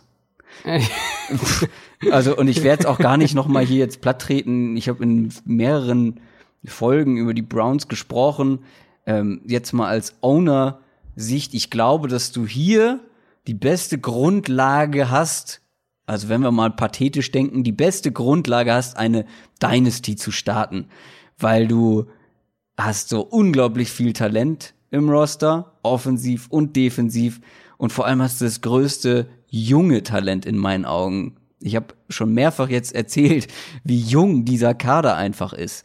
Ähm, du hast noch vier Jahre auf einem, äh, du hast noch vier Jahre einen Rookie-Quarterback auf seinem günstigen Rookie-Vertrag. Du hast Playmaker offensiv und defensiv. Ähm, alleine aus dem Grund sage ich ja, das Team. Natürlich, du wirst dir da deutlich mehr Gedanken dann drüber gemacht haben, wenn du gesagt hast, das war schwer. Aber für mich ist das sofort in den Kopf geschossen. Das war relativ klar für mich. Ich habe dann noch ein paar andere Teams angeguckt, wo ich dann gesagt habe, ja, nee. Klar, als Owner muss man vielleicht noch ein paar andere Variablen mit dazuziehen. Vielleicht habe ich zu sehr als GM gedacht, das kann natürlich sein. Ähm, aber ja, vielleicht habe ich zu sehr den GM-Gedanken, wenn ich mir jetzt das nochmal so recht überlege. Als Owner kommen bestimmt noch ein paar mehr Aspekte hinzu. Ähm, aber trotzdem, da glaube ich halt, ist die größte Grundlage einfach für eine sehr erfolgreiche Zukunft gegeben. Ich glaube auch, dass du den, dass du die GM-Brille ähm, so ein bisschen aufhattest, weil ich die Frage komplett anders grundsätzlich ganz anders eingegangen bin, so. nämlich eben, also eine der ersten Sachen, die ich mir dazu aufgeschrieben habe, war, dass ich eben nicht nach aktuellem sportlichen Erfolg oder sportlichem Potenzial gehen würde, weil das ja immer eine temporäre Sache ist. Und wenn ich jetzt mhm. sage, ich will ein Team besitzen, dann, dann will ich das ja vielleicht die nächsten 30 Jahre oder so besitzen. Also deswegen bin ich da sozusagen mehr weggegangen. Aber kurz, ab, ja. kurz dazu, wenn ich das so sehe und ich jetzt der Owner bin, der seit Jahren, Jahrzehnten fast der Erfolglosigkeit diese Franchise übernehme und dann das ja, Gesicht auch, dieser Dynastie, auch, ja. dieser, dieses Erfolgs, dieses Aufschwungs werde, äh, das geht auch runter wie Öl für so einen Owner. Dann stelle ich dir jetzt mal eine Frage, die ich mir nämlich unter anderem dann auch in dem Zusammenhang gestellt habe. Willst du mindestens das halbe Jahr in Cleveland wohnen und leben? Ich war noch nie in Cleveland. Sehr kalt im Winter. Ist es so? Ich guck gerade mal, ich guck gerade mal auf die Karte, wo das so äh, geografisch verortet ist. Midwest, ich bin, ich bin da sehr, sehr Ohio. schlecht bei den Staaten, ähm, was das angeht. Boah. Ja, gut, ne? Aber dann kommen, dann sind ja schon mehrere Teams äh, raus. Wenn du, wenn du so, Also ich natürlich gehst du dann nach Los Angeles oder so, äh, wo es schön warm und muggelig ist, und nach San Francisco.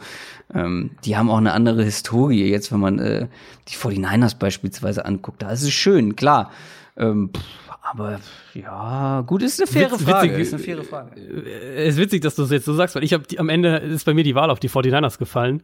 Ähm, ich habe nämlich dann überlegt, also wenn du jetzt nach Value gehen würdest, dann müsstest du die Cowboys nehmen, weil die Cowboys sind das wertvollste Team, die größte Marke in der NFL und und das, das einflussreichste Team auch. Also Jerry Jones ist der einflussreichste oder einer du der bist dann zwei ja nicht Jerry einflussreichsten Jones, du bist so. ja ein neuer. Klar, natürlich, aber als Cowboys-Besitzer bist du, wirst du automatisch einflussreicher sein als der Jaguars-Besitzer. Ähm, wenn du nur nach Location gehen würdest, dann glaube ich, würdest du sowas wie, also natürlich je nachdem, was für Vorlieben du hast, aber vermutlich würde dann sowas wie eben LA, Miami, vielleicht New Orleans, so in die Richtung gehen.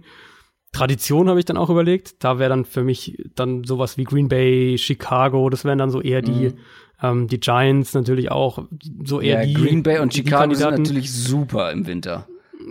ja, das ist natürlich noch, noch mal deutlich, ähm, deutlich kälter. Und ich habe dann im Endeffekt also überlegt, wenn ich jetzt reich, also die, das wäre dann die Grundvoraussetzung, dass ich sehr reich bin und mir ein Team aussuchen darf, dann wäre jetzt für mich wirtschaftlicher Erfolg und, und die Marke sozusagen, wäre natürlich ein Thema, klar, aber es wäre für mich nicht das zentrale Kriterium. Deswegen bin ich dann von den Cowboys so ein bisschen weggegangen. Äh, ich finde diese Traditionsteams und auch dieses Football Ja. im Winter finde ich eigentlich mega geil. Aber will ich jetzt wirklich in, in Aber Wisconsin du sitzt leben? doch in der So, VIP-Tribüne, du wirst da hinkutschiert. Was kriegst ja, du gut, denn aber vom du, Winter aber mit? du, aber du lebst doch trotzdem da oben dann, zumindest zum Teil. ja, in deinem Penthouse, in deiner Villa. da ist Also ich- Fußbodenheizung in jedem Raum. also ich habe eher auf, auf so eine Mischung aus Rahmenbedingungen, ähm, Potenzial der Franchise im Sinne von eben die Marke, Tradition und dann aber eben auch so ein bisschen Location geschaut und dann mhm, kam ich im Endeffekt auf die, auf die 49ers, weil es eben eine dieser, dieser History-Franchises schon auch ist. Du hast, es ist ein neues Stadion da, da musst du dich jetzt nicht drum kümmern. Die, die Fanbase national und auch international ist überdurchschnittlich groß. Ähm, Mhm. und es ist für mich so, also ich finde klimatisch ist es so und, und, und von der Stadt her mag ich San Francisco sehr. Ist es äh, was, was mir sehr zugesagt hatte. Deswegen im Endeffekt kam ich dann nach wirklich langem Überlegen, also bei der Frage saß ich länger, als, als ich vorher gedacht habe, äh, kam ich dann im Endeffekt auf die 49ers. Ja, ist total, total fair. Ich hatte da wirklich, glaube ich, die GM, beziehungsweise gar nicht mal die GM-Brille, weil ich habe den GM noch mit reinbezogen, den ich auch sehr mag. Und dann würde ich sagen, okay, ich habe schon einen richtig guten GM äh, an der Hand. Ähm, sondern ich habe eher dieses Potenzial einer Dynasty, glaube ich, so als äh, Hauptpriorität gehabt. Ähm, deine Würdest Frage du es jetzt, würdest du's jetzt ändern aus der, aus der Hüfte geschossen so, wenn du jetzt, äh, wenn du nach meinen Ja. Kriterien quasi gehen würdest? deswegen, ich bin ja auch direkt zu San Francisco gekommen dann. Mhm. Ähm, Das ist natürlich sehr, sehr reizvoll. Riesenmarke, schöne Stadt. Vermutlich, wie gesagt, ich war noch, ich war noch gar nicht in den USA, nirgends. Ähm, ja, San Francisco ist, ist also mir hat's sehr, sehr gut gefallen.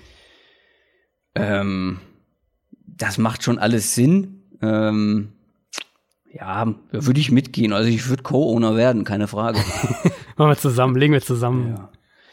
Ja. ähm, ja, würde ich mitgehen, würde ich machen. Ähm, aber die Browns, äh, glaube ich, da sehe ich mich als der. Ich sehe schon die Statue ähm, im Stadtzentrum. Deswegen, ähm, da habe ich sehr optimistisch gedacht. Kommen wir zu einer Instagram-Frage. Marcel KST fragt, welches Team wird momentan zu sehr gehypt und wird wahrscheinlich enttäuschend? Da habe ich mich wiederum schwer getan. Denn äh, ich fand es ziemlich schwer zu definieren, welche Teams sind momentan gehypt. Weil, wo wir gerade bei den Browns waren, für mich sind eigentlich momentan nur die Browns so richtig krass gehypt. Und enttäuschen die? Nein, natürlich nicht, in meinen Augen. Das ist klar. ähm, aber dann habe ich mich wirklich schwer getan und dann bin ich ein bisschen, hab ich überlegt, wie, wie, wie mache ich das, wie gehe ich da ran und dann habe ich tatsächlich einfach mal sämtliche Power Rankings dieser Welt angeguckt, die so in den letzten Wochen rausgekommen sind, um mal zu gucken, welche Teams sind denn regelmäßig weit oben dabei, wo ich sage, hm, würde ich glaube ich tiefer nehmen oder würde ich sagen, könnten echt nach den nach den Erwartungen könnten sie echt enttäuschen. Ähm, nur sind die Chiefs noch gehypt. Ich glaube nämlich schon nach der letzten Saison ja. haben sie immer noch einen hohen Hype-Status. Vor allem Patrick Mahomes hat einen sehr, sehr hohen mhm. Hype-Status. Und die sind in vielen, fast allen, na sagen wir in sehr vielen Rankings in den Top 5. Bei dir, glaube ich, waren mhm. sie schon nicht mehr in den Top 5. Ähm, oder fünf gerade, irgendwie sowas in, um den Dreh rum auf jeden Fall. Also ja. bei fünf, dir sind sie auf jeden sowas. Fall äh, abgerutscht. Ich habe deins natürlich auch angeguckt, klar.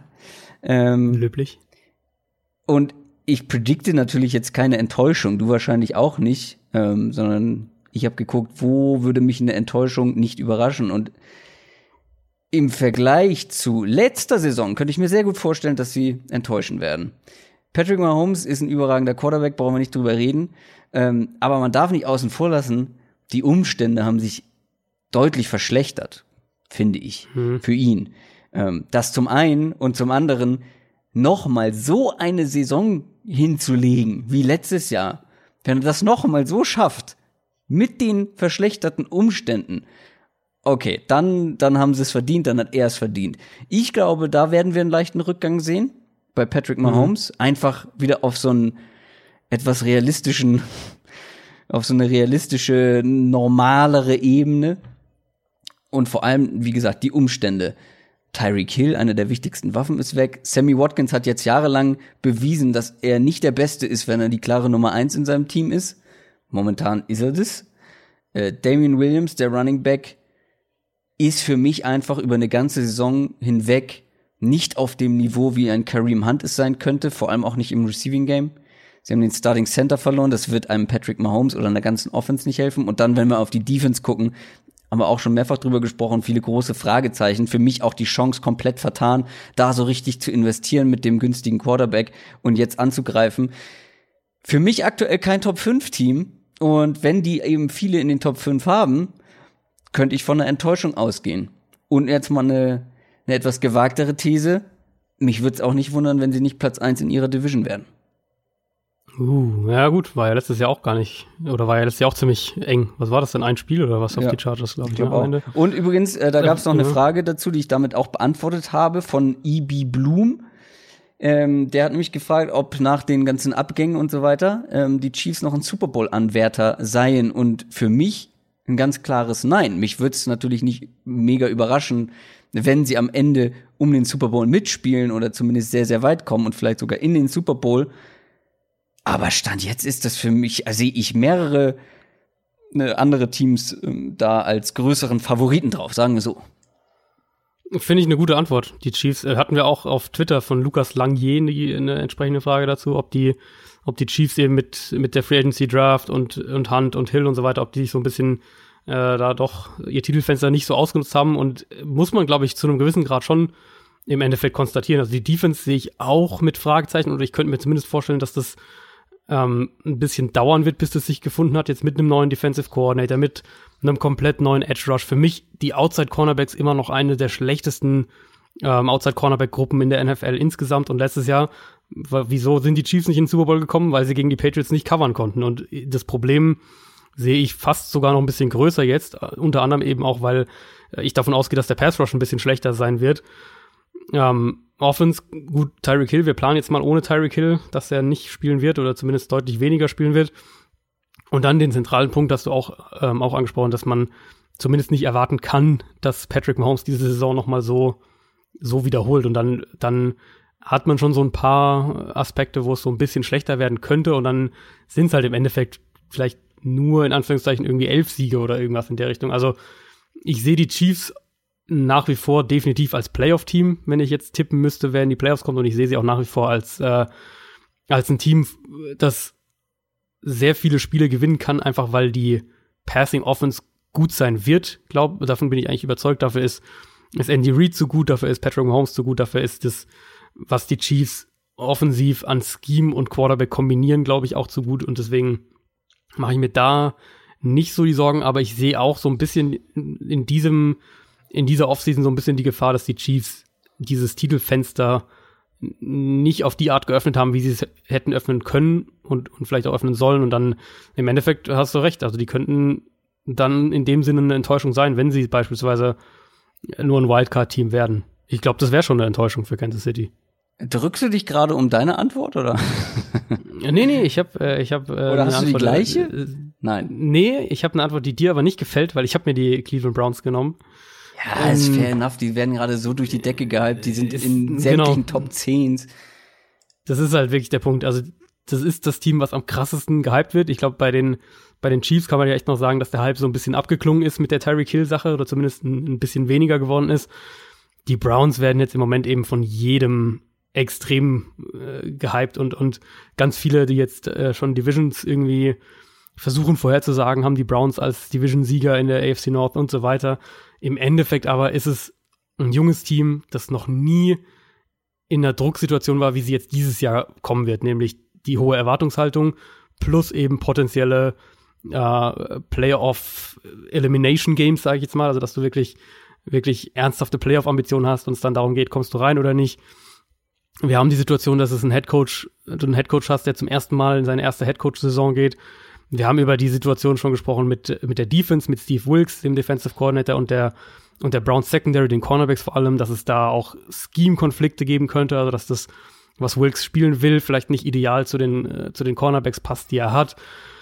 Du hast natürlich auch die Charaktere, die äh, ein gewisses Explosivitätspotenzial äh, mitbringen, ob das jetzt ein Greedy Williams ja auch ist oder ein Antonio Callaway oder Beckham zu einem gewissen Grad auch, wenn, wenn bei ihm es immer ein bisschen anders gelagert ist. Und dann die Offensive Line. Darüber hatte ich, glaube ich, auch schon mal in irgendeiner Folge gesprochen.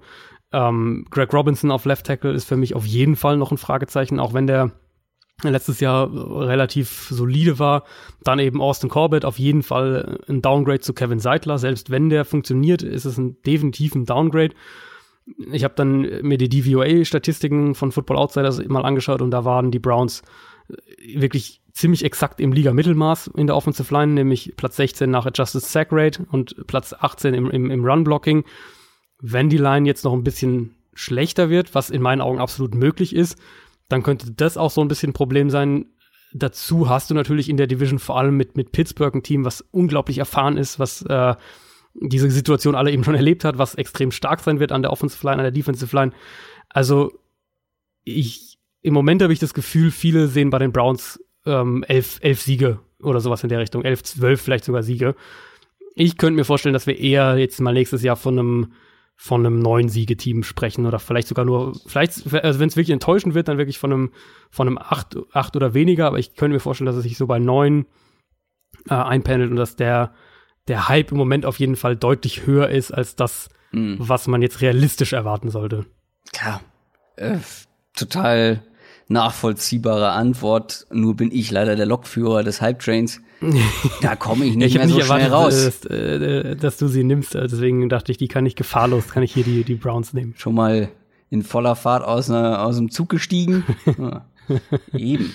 So, wir haben eigentlich noch eine Frage, aber jetzt hast du vor der Sendung gesagt, ähm, ich Mhm. würde gerne noch eine dazwischen schieben. Als vorletzte. Welche denn? Genau, die kam von Fabian Held. Ich glaube sogar auch ein bisschen später noch, oder ich habe sie zumindest erst später gesehen. Die Frage war, wie können mittelmäßige Teams, er hat äh, als Beispiel die Broncos gebracht, die zu schlecht für Playoff-Runs sind und zu gut für den Nummer 1-Pick, wie können die aus diesem Dilemma rauskommen? Und ich fand die Frage irgendwie so auch aus wieder, können wir so ein bisschen den, den Bogen zur Lottery-Frage schlagen. Ich fand die Frage so aus äh, Kaderbuilding, wie du ein erfolgreiches Team zusammenstellst, fand ich die aus der Hinsicht so relativ spannend und habe mir da auch echt dann ein bisschen länger Gedanken drüber gemacht. Im Endeffekt, und das ist jetzt irgendwie frustrierend, weil dann, weil die Antwort so klar ist, aber im Endeffekt kam ich dann dazu, finde deinen Quarterback. Das ist die Antwort auf die Frage. Es gibt immer wieder diese Franchises, die sich richtig gute Teams zusammenbauen, aber auf der Quarterback-Position eben Fragezeichen haben. Ich würde im Moment Jacksonville in diese Kategorie so ein bisschen einordnen. Denver passt auf jeden Fall auch, was er ja auch in der Frage als Beispiel gebracht hat. Minnesota, bevor sie Cousins geholt haben, war da definitiv ein, ein äh, Kandidat dafür. Chicago zu einem gewissen Grad im Moment, je nachdem, wie man, wie man Mitch Trubisky einordnet. Und man kann so zu einem gewissen Grad erfolgreich sein. Also ähm, ich glaube, manche Leute würden jetzt hier beispielsweise auch auch die Rams nennen. Und für mich gehört Jared Goff definitiv auch noch nicht. Vielleicht schafft das ja noch, aber noch nicht in die, in die Elite-Quarterback-Gruppe. Und die Rams haben letzte Saison fast den Super Bowl gewonnen. Vikings waren mit, mit Case Keenum im, im NFC Championship Game und die Bears letztes Jahr hätten definitiv auch mindestens in die Divisional-Runde einziehen können. Deswegen, so mein genereller müssen. Ratschlag dazu ist, müssen, vielleicht sogar auch, ja. Mein genereller Ratschlag ist, für diese Situation so lange auf der Quarterback-Position mutig zu sein und nach neuen Lösungen zu suchen, bis man sie eben gefunden hat und nicht mit, mit, äh, mit Mittelmaß zufrieden zu sein, nur weil der Rest des Teams so stark ist. Ähm, heißt natürlich vor allem im Draft jedes Jahr nach Alternativen suchen, weil wenn wir von, von Top-Teams, Top-Kadern ansonsten sprechen, sind die meistens auch teuer. Also man kann dann meistens eben nicht einen tollen Quarterback kaufen. Die Vikings mit, mit Cousins waren da so ein bisschen äh, diese, diese einmalige Ausnahme notfalls eben auch immer wieder einen in den ersten drei Runden nehmen, so wie die Patriots das ja schon seit Jahren immer wieder machen. Und falls der, oder selbst falls der bei dir nicht einschlägt in deinem Team, dann kann das immer noch ein talentierter und billiger vor allem Backup sein und irgendwann eben ein Trade-Kandidat, so wie wir es ja bei, bei Jimmy Garoppolo gesehen haben, äh, bei Jacoby Brissett gesehen haben, bei den Patriots. Ich glaube auch, dass Will Greer bei den Panthers so ein Kandidat mal in ein, zwei Jahren sein kann. Du musst, glaube ich, solange du auf dieser Position also entweder solange auf dieser Position nicht zufrieden bist und selbst auch darüber hinaus, also wenn wir jetzt von den Patriots beispielsweise sprechen oder auch von den, von den Panthers-Teams, die ja auf der Position Lösungen haben, ähm, musst du, glaube ich, diese Position immer wieder angehen, eben auch im Draft. Draft-Ressourcen Ressourcen in, der, in der zweiten Runde, in der dritten Runde immer wieder mal da rein investieren. Und wenn es nur für einen sehr günstigen Backup ist, ist es ja schon fast so ein bisschen der Worst Case, dass das passiert wenn du eben diese Situation hast, die, ähm, die in der Frage beschrieben wurde, dass du, dass du Teams hast, die gute Umstände haben. Also die Broncos haben ja einen, äh, haben ja keinen schlechten Kader jetzt, wenn man jetzt einfach nur auf den Kader schaut. Mhm. Immer wieder versuchen, im Draft einen Quarterback zu finden. Ob das, ähm, ob das jetzt eben einer ist, den du in der zweiten Runde irgendwo hast oder vielleicht auch mal Ende der ersten Runde, wie auch immer, aber immer wieder versuchen, einen Quarterback zu finden, der dich auf der Position in diese, in diese Elite-Gruppe bringen kann. Und das ist ja im Prinzip, ganz simpel gesagt, ist das ja das, was die Cardinals dieses Jahr gemacht haben. Natürlich ein extremes Beispiel, aber grundsätzlich ist es ja genau das, was, was Arizona versucht jetzt mit Kyler Murray ähm, zu machen und, und deswegen Josh Rosen aufgegeben hat. Und in gewisser Weise passt das eben auch in die, in die äh, Diskussion, die wir mit den Cowboys hatten, mit Dak Prescott. Glaubst du, dass er in diese Kategorie kommen kann? Wenn nicht, solltest du ihm wirklich hm. die 30 Millionen im Jahr geben oder solltest du versuchen, hm hättest du es versuchen sollen, dieses Jahr schon im Draft natürlich und, und vielleicht auch das Jahr davor oder zumindest das nächste Jahr danach und so weiter, immer wieder mal versuchen, mhm. einen Zweitrunden-Pick, einen Drittrunden-Pick in Quarterback investieren, schauen, wie entwickelt er sich, haben wir da vielleicht irgendwas, haben wir da irgendwas gefunden, wenn einer mal vielleicht abrutscht, äh, wo man denkt, der wäre geht vielleicht schon früher weg. Das ist, glaube ich, wirklich die Antwort. Und das gilt nicht nur für jetzt die Teams, die ansonsten schon ja. einen sehr guten Kader haben und eben aus der Lage nicht rauskommen, sondern das ist eine glaube ich, eine allgemein gültige ähm, NFL-Realität. Find's, ich finde es eine sehr, sehr spannende, gute Theorie. Ähm, wie ich ja schon mal erläutert habe, bin ich halt eben kein Befürworter davon, in der NFL irgendwie Mittelmaß zu sein. Ich finde, die Cowboys sind insofern auf der einen Seite ein gutes Beispiel, wenn man auf die Quarterback-Position guckt, auf der anderen Seite wiederum ein schlechtes Beispiel, weil sie ja ansonsten einen sehr, sehr starken Roster haben ähm, ja. Ich finde, da gibt's vielleicht dann noch das ein oder andere Team, wo allein der Roster schon gar nicht so stark genug ist. Also wenn ich zum Beispiel die Jaguars angucke, die Offense ist einfach schon ähm, unter Mittelmaß insgesamt. Ähm, aber ja, klar, am Ende Auf hängt alles Fall. am, am Quarterback Fall. so. Ähm, wie gesagt, ich bin ja, kein Fan ja. davon, überhaupt solche also ich bin ein Fan von, von Umbrüchen und Neuanfängen oder ein Titelfenster radikal, na, radikal klingt so, so übertrieben, ähm, gezielt auszunutzen. Ähm, wie es die Rams ja, jetzt zum Beispiel aggressiv, gemacht haben. Du musst aggressiv sein, da, ja. Die Rams haben die Eagles haben es ja auch so genau. gemacht. Du musst eigentlich in der, ja. und die Browns machen es jetzt gerade, genau. in der Phase musst du eigentlich, äh, musst du eigentlich aggressiv sein. Also mittelmäßig klingt natürlich auch erstmal so ein bisschen negativ, aber der zweite Teil ist der Frage passt ja NFL eigentlich. Auch. In meinen Augen. Genau, und das Mittel, aber das Mittelmaß ist ja in der NFL riesig, wenn man Ja, sich mal den, Ja, den, den zweiten Teil der Frage mit einbezieht, nämlich Teams, die zu schlecht für Playoff-Runs sind und zu gut eben für Top-Picks. Und da würde ich jetzt sogar die Cowboys wieder mit dazu zählen. Aber ich glaube eben nicht, dass die Cowboys jetzt ein Team sind, das ähm, einen, einen Titelrun starten wird. Zumindest nicht in der aktuellen Zusammensetzung. Aber sie sind natürlich auch viel zu gut, um, um einen, um einen Top-5-Pick in irgendeiner Art und Weise mit dem Team äh, abzuräumen. Also deswegen, Mittelmaß in NFL ist halt echt groß und letztlich kommst du ja eigentlich nur daraus, wenn du eben die Quarterback-Lösung findest. Also in der Theorie, nicht wie es dann letztendlich umgesetzt wurde, aber in der Theorie finde ich das, was bei den Raiders gemacht wurde, um einen Umbruch äh, zu starten, theoretisch besser als das, was jetzt zum Beispiel die Jaguars gemacht haben. Gut, die Jaguars sind ein schlechtes Beispiel, die waren vorher schon deutlich besser. Mm, Finde ich jetzt kein passendes Beispiel, aber dass man wirklich aggressiv versucht, wenn man merkt, okay, es gibt so, wir haben hier ein, zwei richtig starke Spieler. Ich hätte nicht beide abgegeben. Ähm, egal. Wir haben aber hier ein, zwei Stars. Wir holen mit diesen Stars jetzt in den nächsten, bis zur nächsten Vertragsverlängerung eh nichts mehr. Das waren ja, glaube ich, beides mal nur noch so ein, zwei Jahre. Ähm, Da reißen wir eh keine Bäume aus und dann müssen wir richtig viel bezahlen. Aber es gibt so viele Löcher in diesem Roster. Wir brauchen, wir brauchen mal einen richtigen, wir müssen einmal richtig feucht durchfeudeln. Ähm, und holen uns halt viele Draftpicks, um das Ganze dann von Grund auf neu zu strukturieren und aufzubauen. Da bin ich theoretisch ein größerer Fan von, wie es dann, wie gesagt, umgesetzt wurde bei den Raiders, bin ich kein großer Fan von. Aber ähm, das so als Gedanken, dass du sagst, okay, äh, machen wir uns. Das, was zum Beispiel die, die Giants oder auch die Lions so ein bisschen fehl eingeschätzt haben in meinen Augen, wo man aktuell steht, wie aktuell der Kader ist. Ja. Ähm, die Ja. Giants sind, glaube ich, das beste Beispiel dafür. Du hast da zwei, du bezahlst erstmal einen richtig guten Wide Receiver, du hast ein Riesentalent noch in der Offense, noch ein paar andere. Ähm, und dann hast, schätzt du aber die, den eigenen Roster völlig falsch ein und machst dann halt die Dinge, die sie gemacht haben. Ähm, ja, das Aber zu einem gewissen Grad ja auch immer, was wir auch in der Cowboys-Diskussion hatten, dann immer auch ähm, die Angst um den eigenen Job. Ne? Also die Angst, Ja, das ist natürlich. bei dem, äh, bei dem Versuch, das Mittelmaß zu verlassen, erstmal unter das Mittelmaß zu rutschen. Das ist, Genau. das, das ist eine Das- riesen, das spielt eine riesen Rolle und in Oakland halt nicht, weil Genau. Gruden halt einen Zehn-Jahres-Vertrag hat und der kann jetzt erstmal dort mindestens die nächsten Oder, drei Jahre sagen, ich mache sowieso komplett, was ich will. oder bei den Dolphins, wo allen offensichtlich bewusst ist, Genau. dass es einfach jetzt mal ein bisschen schwieriger wird, die nächsten ein, Ja. zwei, drei Jahre. Genau. Und, und die zwei Teams aber auch dann wieder super Beispiele dafür. Die Dolphins sind jetzt mit Rosen mal so ein bisschen, äh, gehen jetzt den Versuch ein.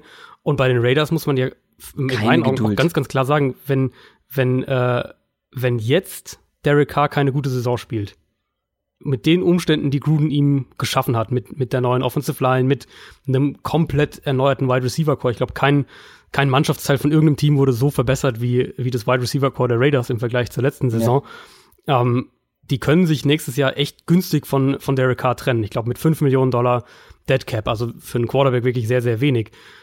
Derek Carr muss sich jetzt dieses Jahr auch beweisen als Quarterback. Und wenn er das nicht tut, dann ist er auch weg. Und das kommt eben, im Endeffekt kommt es immer wieder auf den Quarterback zurück. Und wenn du einen, einen durchschnittlichen Quarterback hast, der irgendwo so zwischen Platz 17 und Platz 24 äh, unter den Starting Quarterback einzuordnen ist, dann wird's immer eine riesige Aufgabe sein, damit ein, ein Team zu formen, das ein Championship-Team sein kann, weil du eben diesen Quarterback trotzdem irgendwann bezahlen musst und du extrem viel um ihn herum bezahlen musst. Und wenn du es eben schaffst, einen Quarterback zu haben, der vielleicht konstant Top 10 sein kann, dann ist es viel einfacher, jedes Jahr zumindest um die Playoffs und auch darüber hinaus mitzuspielen. Lass uns zur letzten Frage kommen, weil ich würde da gleich noch mal wieder drauf zurückkommen sozusagen ähm, auf das Thema. Die haben wir bewusst ganz ans Ende gepackt, weil wir mal gucken wollten auch, wie das so in dieser Folge war. Denn Kevin Penning hat gefragt, ihr beiden seid fast immer einer Meinung. Gibt es ein Thema, wo ihr absolut anderer Meinung seid als der andere? Und in Klammern ganz wichtig, weil ich glaube, außerhalb vom Thema Football gibt es da einiges. Ähm, angefangen mit heißer Zitrone mit rum, aber gut. Äh, aber er schreibt noch vorzugsweise beim Thema Football. Und da habe ich gedacht, ja, wir sind schon sehr oft einer Meinung, was aber, glaube ich, daran liegt, dass wir eine sehr ähnliche Art und eine sehr ähnliche Perspektive auf diesen Sport einfach haben oder ich glaube grundsätzlich auch auf Sport und ähnliche Prioritäten setzen, was so Analysen und so weiter angeht. Klar gibt es da immer mhm. Unterschiede und machen uns nichts vor. Ich werde auch von dir natürlich beeinflusst. Du beschäftigst, beschäftigst dich Tag ein, Tag aus mit diesem Sport ähm, natürlich noch viel, viel tiefer, als ich das tue. Und wenn man jede Woche einmal mit dir spricht, dann wird man natürlich auch beeinflusst, keine Frage. Zum Beispiel, da würde ich nämlich gern noch mal ein paar Folgen zurückrudern. Bei einem Thema sind wir grundsätzlich einfach unterschiedlicher Meinung. Und das ist der Wert von Running Backs. Mhm. ich habe bei Twitter geschrieben, bei Running Backs sind wir unterschiedlicher Meinung. Das stimmt aber eigentlich gar nicht, weil selbst unter den Running Backs selber haben wir ähnliche Auffassungen der Spieler. Nur was den mhm. Wert eines Running Backs für ein Footballteam angeht, da ja. haben wir so leichte Unterschiede. Und da merkt man übrigens auch daran, dass ich äh, mich beeinflussen lasse, denn wir haben diese sehr spannende Frage gestellt damals, äh, als es um Dak Prescott ging äh, und ob er 30 Millionen Euro wert ist. Und dann habe ich dich vor eine Entscheidung gestellt. Möchtest du lieber Tyrod Taylor für ungefähr 5 Millionen im Jahr, die er jetzt so verdient, haben, zusammen mit Ezekiel Elliott für einen neuen Vertrag, einen teuren Vertrag, so ich glaube 16, 17 Millionen äh, sind so der Nummer 1 Running Back Vertrag, Todd Gurley Area da. Mhm. Ähm, oder auf der anderen Seite Dak Prescott für 30 Millionen, was so momentan die, die Schwelle ist sozusagen, und einen Damian Williams mit einem günstigen Vertrag dazu. So. Und dann hast du mich überredet bekommen, dass ich auf deine Seite komme mit Dak Prescott und Damian Williams, weil ja ein Running Back oder der Wert eines Running Backs viel niedriger ist als der eines Quarterbacks. Da würde ich natürlich niemals widersprechen, klar. Aber je länger ich darüber nachgedacht habe, über diese, diese Frage, über diese Entscheidung, bin ich immer wieder dazu zurückgekommen. Für mich ist der Unterschied zwischen Tyrod Taylor und Dak Prescott keine 25 Millionen Euro wert. Hm. Also und du warst noch stolz so, auf mich. Ne? So, Aber das ist also mir so zu, zu argumentieren ist, ist, äh, ist natürlich das ist, ist natürlich irgendwie schwierig, finde ich, weil wenn man jetzt sagt, du kannst einen, einen, ähm, einen, einen Running Back haben, der ein, zwei Millionen kostet oder eben einen, der 16 Millionen kostet, ist ja der, der, der prozentuale, die prozentuale Differenz ist ja dann äh, Moment. schon gar nicht mehr so groß. Ja? Aber dann gehst du ja quasi davon aus, dass du einen Rookie Quarter, äh, Rookie Running Back hast, der ganz gut spielt, aber günstig ist. Das gleiche kannst du ja aber bei einem Quarterback auch sagen. Du kriegst ja auch für fünf Millionen einen richtig guten Quarterback, wenn er auf seinem Rookie-Vertrag ist. Ähm, und ich bin der Meinung, dass zum Beispiel ein Damian Williams mit einem Veteran-Vertrag oder einem, ne, einem längeren Vertrag oder sagen wir so, ein günstiger Running Back wird dir übers Jahr gesehen in meinen Augen nicht ansatzweise den gleichen Vorteil bringen wie ein Top-Tier Running Back wie Ezekiel Elliott es ist. Ja, und mein Argument dagegen ist natürlich, und da komme ich jetzt es ist, ist für mich auch wirklich was ein, ein ja, ein Reifeprozess, der da, oder was ist ein Entwicklungsprozess, der da irgendwie stattgefunden hat, weil jetzt die, äh, die Hörer natürlich, selbst die, die von Anfang an dabei sind, kennen, kennen ja meine Einschätzungen dazu. Ja, sag doch nochmal, wie die Hörer abgestimmt haben, als wir das bei Twitter gefragt haben. Ich weiß es ehrlich gesagt gar nicht mehr. Wie haben sie denn abgestimmt? Sie haben auf Elliot auf jeden Fall getippt äh, oder gestimmt. Ich weiß aber nicht mehr in welcher. Ich weiß jetzt nicht mehr genau die Zahl, aber so um die 65 Prozent, 65 ja, bis 70 Prozent äh, waren für Tyler also Taylor mich, und Elliott. Für mich war eben wirklich auch, als ich zum Football kam und, und angefangen habe, Football zu schauen, habe ich das Spiel auch noch ganz anders gesehen und, und ganz anders, ähm, ganz anders wahrgenommen. Und ich hätte auch Running Backs deutlich mehr gewichtet. Und bei mir kam das eben wirklich so über die Zeit und vor allem über die letzten anderthalb Jahre, dass ich meine, sich meine Sichtweise geändert hat und vor allem eben ich ein ganz anderes, ah, wie kann man sagen, ein ganz anderes tiefen Verständnis vielleicht zum Spiel irgendwie entwickelt habe, vor allem eben was diese diese ganze Analytics, Advanced Stats Bereiche angeht, die ich einfach auch vorher mich nicht wirklich damit befasst habe. Und für mich zeichnen die eben das Bild, dass wenn wir darauf schauen, was ist, wenn wir erstmal aufs Run Game schauen, okay, was ist wirklich wichtig für ähm, ein gutes Run Game, dann gibt's da so viele Faktoren, angefangen mit der Offensive Line natürlich, mit äh, der Qualität des Passspiels, der Qualität des Quarterbacks, vor allem ein ganz, ganz zentraler Faktor, wie häufig schafft man es gegen leichte Box zu laufen, also dass man eher 5 gegen 5 Blocks hat als 7 gegen 7, weil natürlich ähm, je weniger Blocker man gegen äh, weniger Verteidiger hat, desto geringer ist die Gefahr, dass irgendwo ein Block schief geht und mhm. ein Block, der schief geht, reicht meistens schon, um das Run-Game, das, das Run-Play zu zerstören. Ähm, es gibt so viele Faktoren eben erstmal nur aufs Run-Game betrachtet, wo man sagen muss, da ist es im ersten Moment echt nicht so wichtig, wer da im Backfield steht und das ist sehr, sehr austauschbar. Natürlich, find, also ich bin nie, niemand von denen, die sagen, es ist äh, der Running Back ist komplett unwichtig. Also das gibt ist ja mittlerweile, und ich finde die paar Experten, die äh, das genau sagen. gibt's äh, ganz viele mit oder nicht ganz viele, aber gibt's mittlerweile echt einige und ich finde, da ist dieser diese Entwicklung zu sehr in eine andere Richtung gegangen. Für mich ist die Frage, wie kannst du einen Running Back einsetzen, auf welche Arten und wie ähm, wie viel Wert hat das über das Run Game auch hinausgehen? Also unter anderem natürlich ja, klar. vor allem als Receiver. Klar. Ähm, und da ist es natürlich dann wieder die, oder ist wirklich der Punkt, der Running Back ist abhängiger als jede andere Position von den Umständen in meinen Augen auf dem Footballfeld. Ich weiß nicht, ob du das anders siehst, aber für mich ist die, der Running Back am stärksten von eben dem, was ich jetzt gerade gesagt habe im Run Game und dann der Art und Weise, wie er eingesetzt wird im Passspiel abhängig. Das finde ich jetzt bei Le'Veon Bell so spannend, wo mhm. er in, na, mit Pittsburgh vergleichsweise ja echt sehr, sehr viel für sehr, sehr kurze, sehr, sehr kurze Routes, viele so Swing-Pässe in die Flat oder ähm, für Screens und so weiter eingesetzt wurde, also eine sehr geringe durchschnittliche Target-Tiefe hatte. Während, wenn wir uns beispielsweise David Johnson anschauen, in, äh, in Arizona unter Bruce Arians noch regelmäßig einer der Running Backs war, die am tiefsten von allen Running Backs angespielt wurde, mit über vier ich, Yards im Durchschnitt. Darf ich da kurz ja? einhaken? Ähm, nicht, dass mich jemand falsch versteht.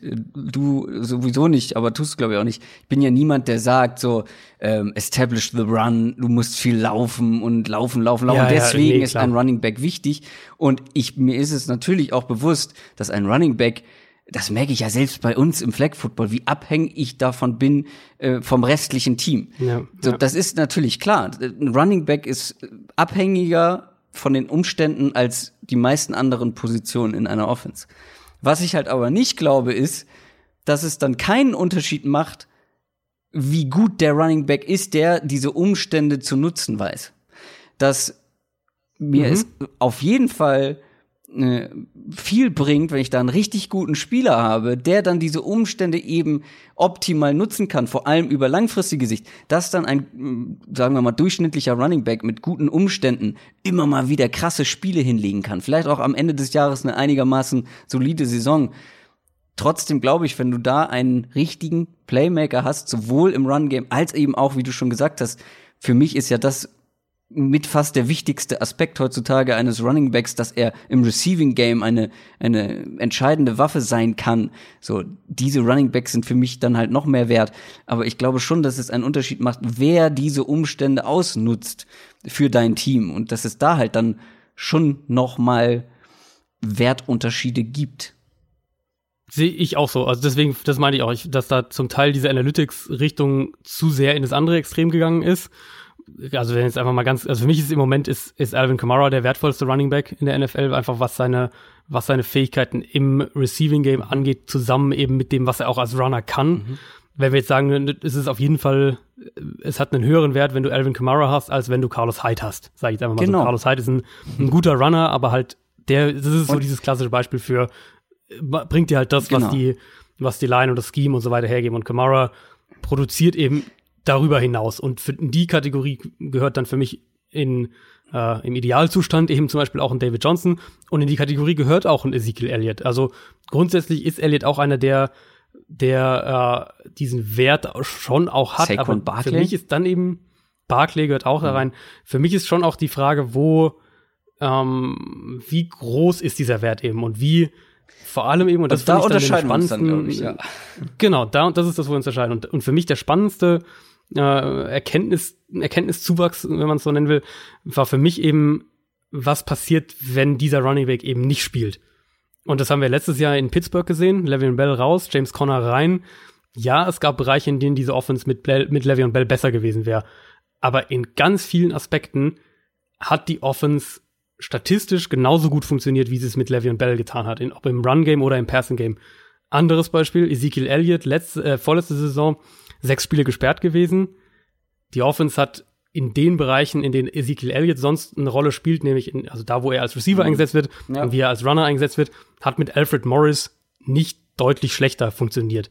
Und ich finde, so kann man es, also wenn man es ähm, auf diese, diese äh, Ersatz, Ersatzleute quasi dann geht, gehen muss, dann in den Fällen natürlich immer, da finde ich, wird man dann echt zum Nachdenken angeregt, weil man eben sieht, okay, da ist jetzt ein Spieler, ein Alfred Morris, ein James Conner, solide Spieler, ja, aber für mich jetzt keine Top 5 Running Backs in irgendeiner Art und Weise.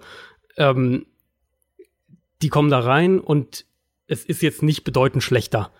Wo, wenn ich jetzt äh, sagen würde, du nimmst, du nimmst, äh, also wenn wir jetzt das Elliott-Beispiel haben, dann müssten wir jetzt, müsst jetzt ja auch einen, ähm, einen, einen Top 5 Quarterback nehmen. Jetzt sage ich jetzt einfach mal, du nimmst äh, Drew Brees aus der Saints Offense raus und bringst dafür den 25 Besten, bringst dafür Ryan Tannehill, was auch immer, irgendwas in die Richtung rein die Offense würde um ein Vielfaches schlechter werden. Und für mich ist eben der Quarterback steht über allem, was die Position angeht. Ich glaube, das ist bei dir natürlich auch so. Ja, klar.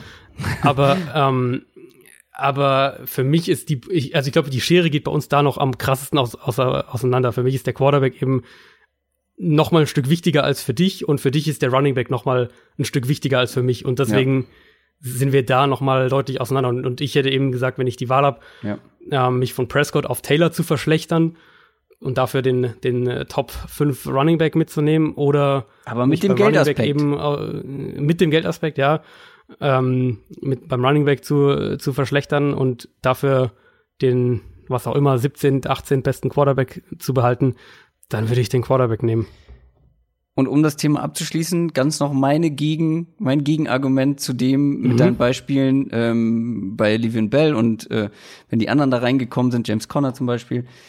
Die Giants hatten jahrelang ein 0,0 funktionierendes Backfield. Sowohl im Running Game als auch im Passing Game. Und dann kommt ein Saquon Barkley und die Umstände für einen Running Back ja, waren da ja. nun wirklich also nur dieses Jahr sind sie schlechter eigentlich, obwohl die O-Line ist besser geworden. Die O-Line ist, besser, ist besser, aber sie war ja letztes Jahr noch nicht gut. Die O-Line war nicht gut, der Quarterback war nicht besonders besorgniserregend für jede Defense und trotzdem hat er ähm, so abgeliefert, wie es er ihm, wie er es gemacht hat. Und da finde ich dann trennt sich die Spreu vom Weizen zumindest auf dieser Position, wenn du jemanden wie Barclay hast der dir da dann eben eine extreme Waffe bringt oder äh, ja, in Person ja, von Barclay. Ja. Und wenn du die anderen da gesehen hast, das Jahr davor, ja gut, ein besserer O-Liner war mit dabei. Aber ähm, siehst du dann schon, finde ich, doch den Leistungsunterschied vor allem über eine ganze Saison gesehen, ähm, was dann halt eben dann so ein Playmaker nochmal für einen Unterschied für eine Offense machen kann. Dass der, dass ein Wide Receiver ein richtig, richtig guter Wide Receiver noch mal mehr Wert mitbringt, weil er einfach größere Plays liefern kann, mehr Yards liefern kann ähm, und weniger abhängig ist, klar, keine Frage. Ähm, aber das noch mal so als kleines Gegenbeispiel vielleicht. Also ja, sehe ich auch so. Ich glaube, da sind wir auch uns, da sind wir auch gar nicht so weit auseinander. Aber dann äh, bringe ich es wieder auf den Value-Aspekt zurück und und sag eben, wie viele Spiele haben die Giants denn gewonnen? Und dann, das ist dann für mich so dieses, Barclay hatte diese extrem starke Rookie-Saison und hat äh, natürlich auch, da war auch ganz viel Volume natürlich dabei. Die Giants haben ihm unfassbar oft auch den Ball einfach gegeben und, und er musste da auch viel tragen. Aber das hat halt dann im Endeffekt zu fünf Siegen gereicht. Und wenn ich jetzt sage, ähm, du kannst halt, also wir das letztes Jahr das Beispiel nehmen, du kannst Barclay haben oder du kannst Baker Mayfield haben. Dann nimmt dir jeder Baker Mayfield. Klar. Und wenn du jetzt ja eine Stufe runtergehen, okay, eine Stufe runtergehen. Du kannst jetzt Barclay haben, ähm, oder du kannst jetzt dieses Jahr, na gut, Kyler Murray ist wahrscheinlich auch schon wieder ein, ein zu extremes Beispiel, aber du kannst, also, du kannst irgendwie einen, einen Top 15 Quarterback haben oder Barclay. Dann würde, glaube, oder würde ich auf jeden Fall, und ich glaube, viele würden dann den Quarterback nehmen, weil es halt einfach eine, eine größere Rolle dafür spielt, ob du Spiele gewinnst oder nicht. Der Quarterback spielt halt eine viel größere Rolle. Wenn wir jetzt die Giants uns als das, als das Musterbeispiel quasi dafür anschauen, mh, hm, wie gut kann Barclay noch sein oder wie viel, wie viel mehr kannst du mit Barclay noch gewinnen als diese fünf Spiele? Ich meine, Eli war nicht gut letztes ja. Jahr, äh, Beckham war verletzt, die Offensive Line war nicht gut, die Defense war furchtbar, weitestgehend. Du hast, die haben fünf Spiele letztes Jahr mit Barclay gewonnen. Jetzt Barclay kann eigentlich kaum noch viel, viel besser spielen, als, als es letztes Jahr der Fall war. Oder zumindest sollte man das nicht erwarten. Oder zumindest auf jeden Fall nicht produktiver spielen. Ähm, Im Endeffekt brauchst du halt dann auch da wieder den Quarterback. Ich glaube, lass uns da einen Haken ähm, ja. hintermachen. Das war's für die Mailback-Folge für heute. Was machen wir nächste Woche? Äh, nächste Woche starten wir mit den Divisions. Nächste Woche ist das schon. Heidewitzka. Mhm. Ja gut, nächste Woche dann schon die erste Division. Lasst euch überraschen, welche es sein wird. Bei mir hat es gerade schon an der Tür geklingelt. Eieiei. ähm, deswegen ähm, wünsche ich euch eine schöne Woche. Mehr kann ich gar nicht wünschen, außer Running Backs Matter. Spaß. Macht's gut. Tschüss. ciao, ciao.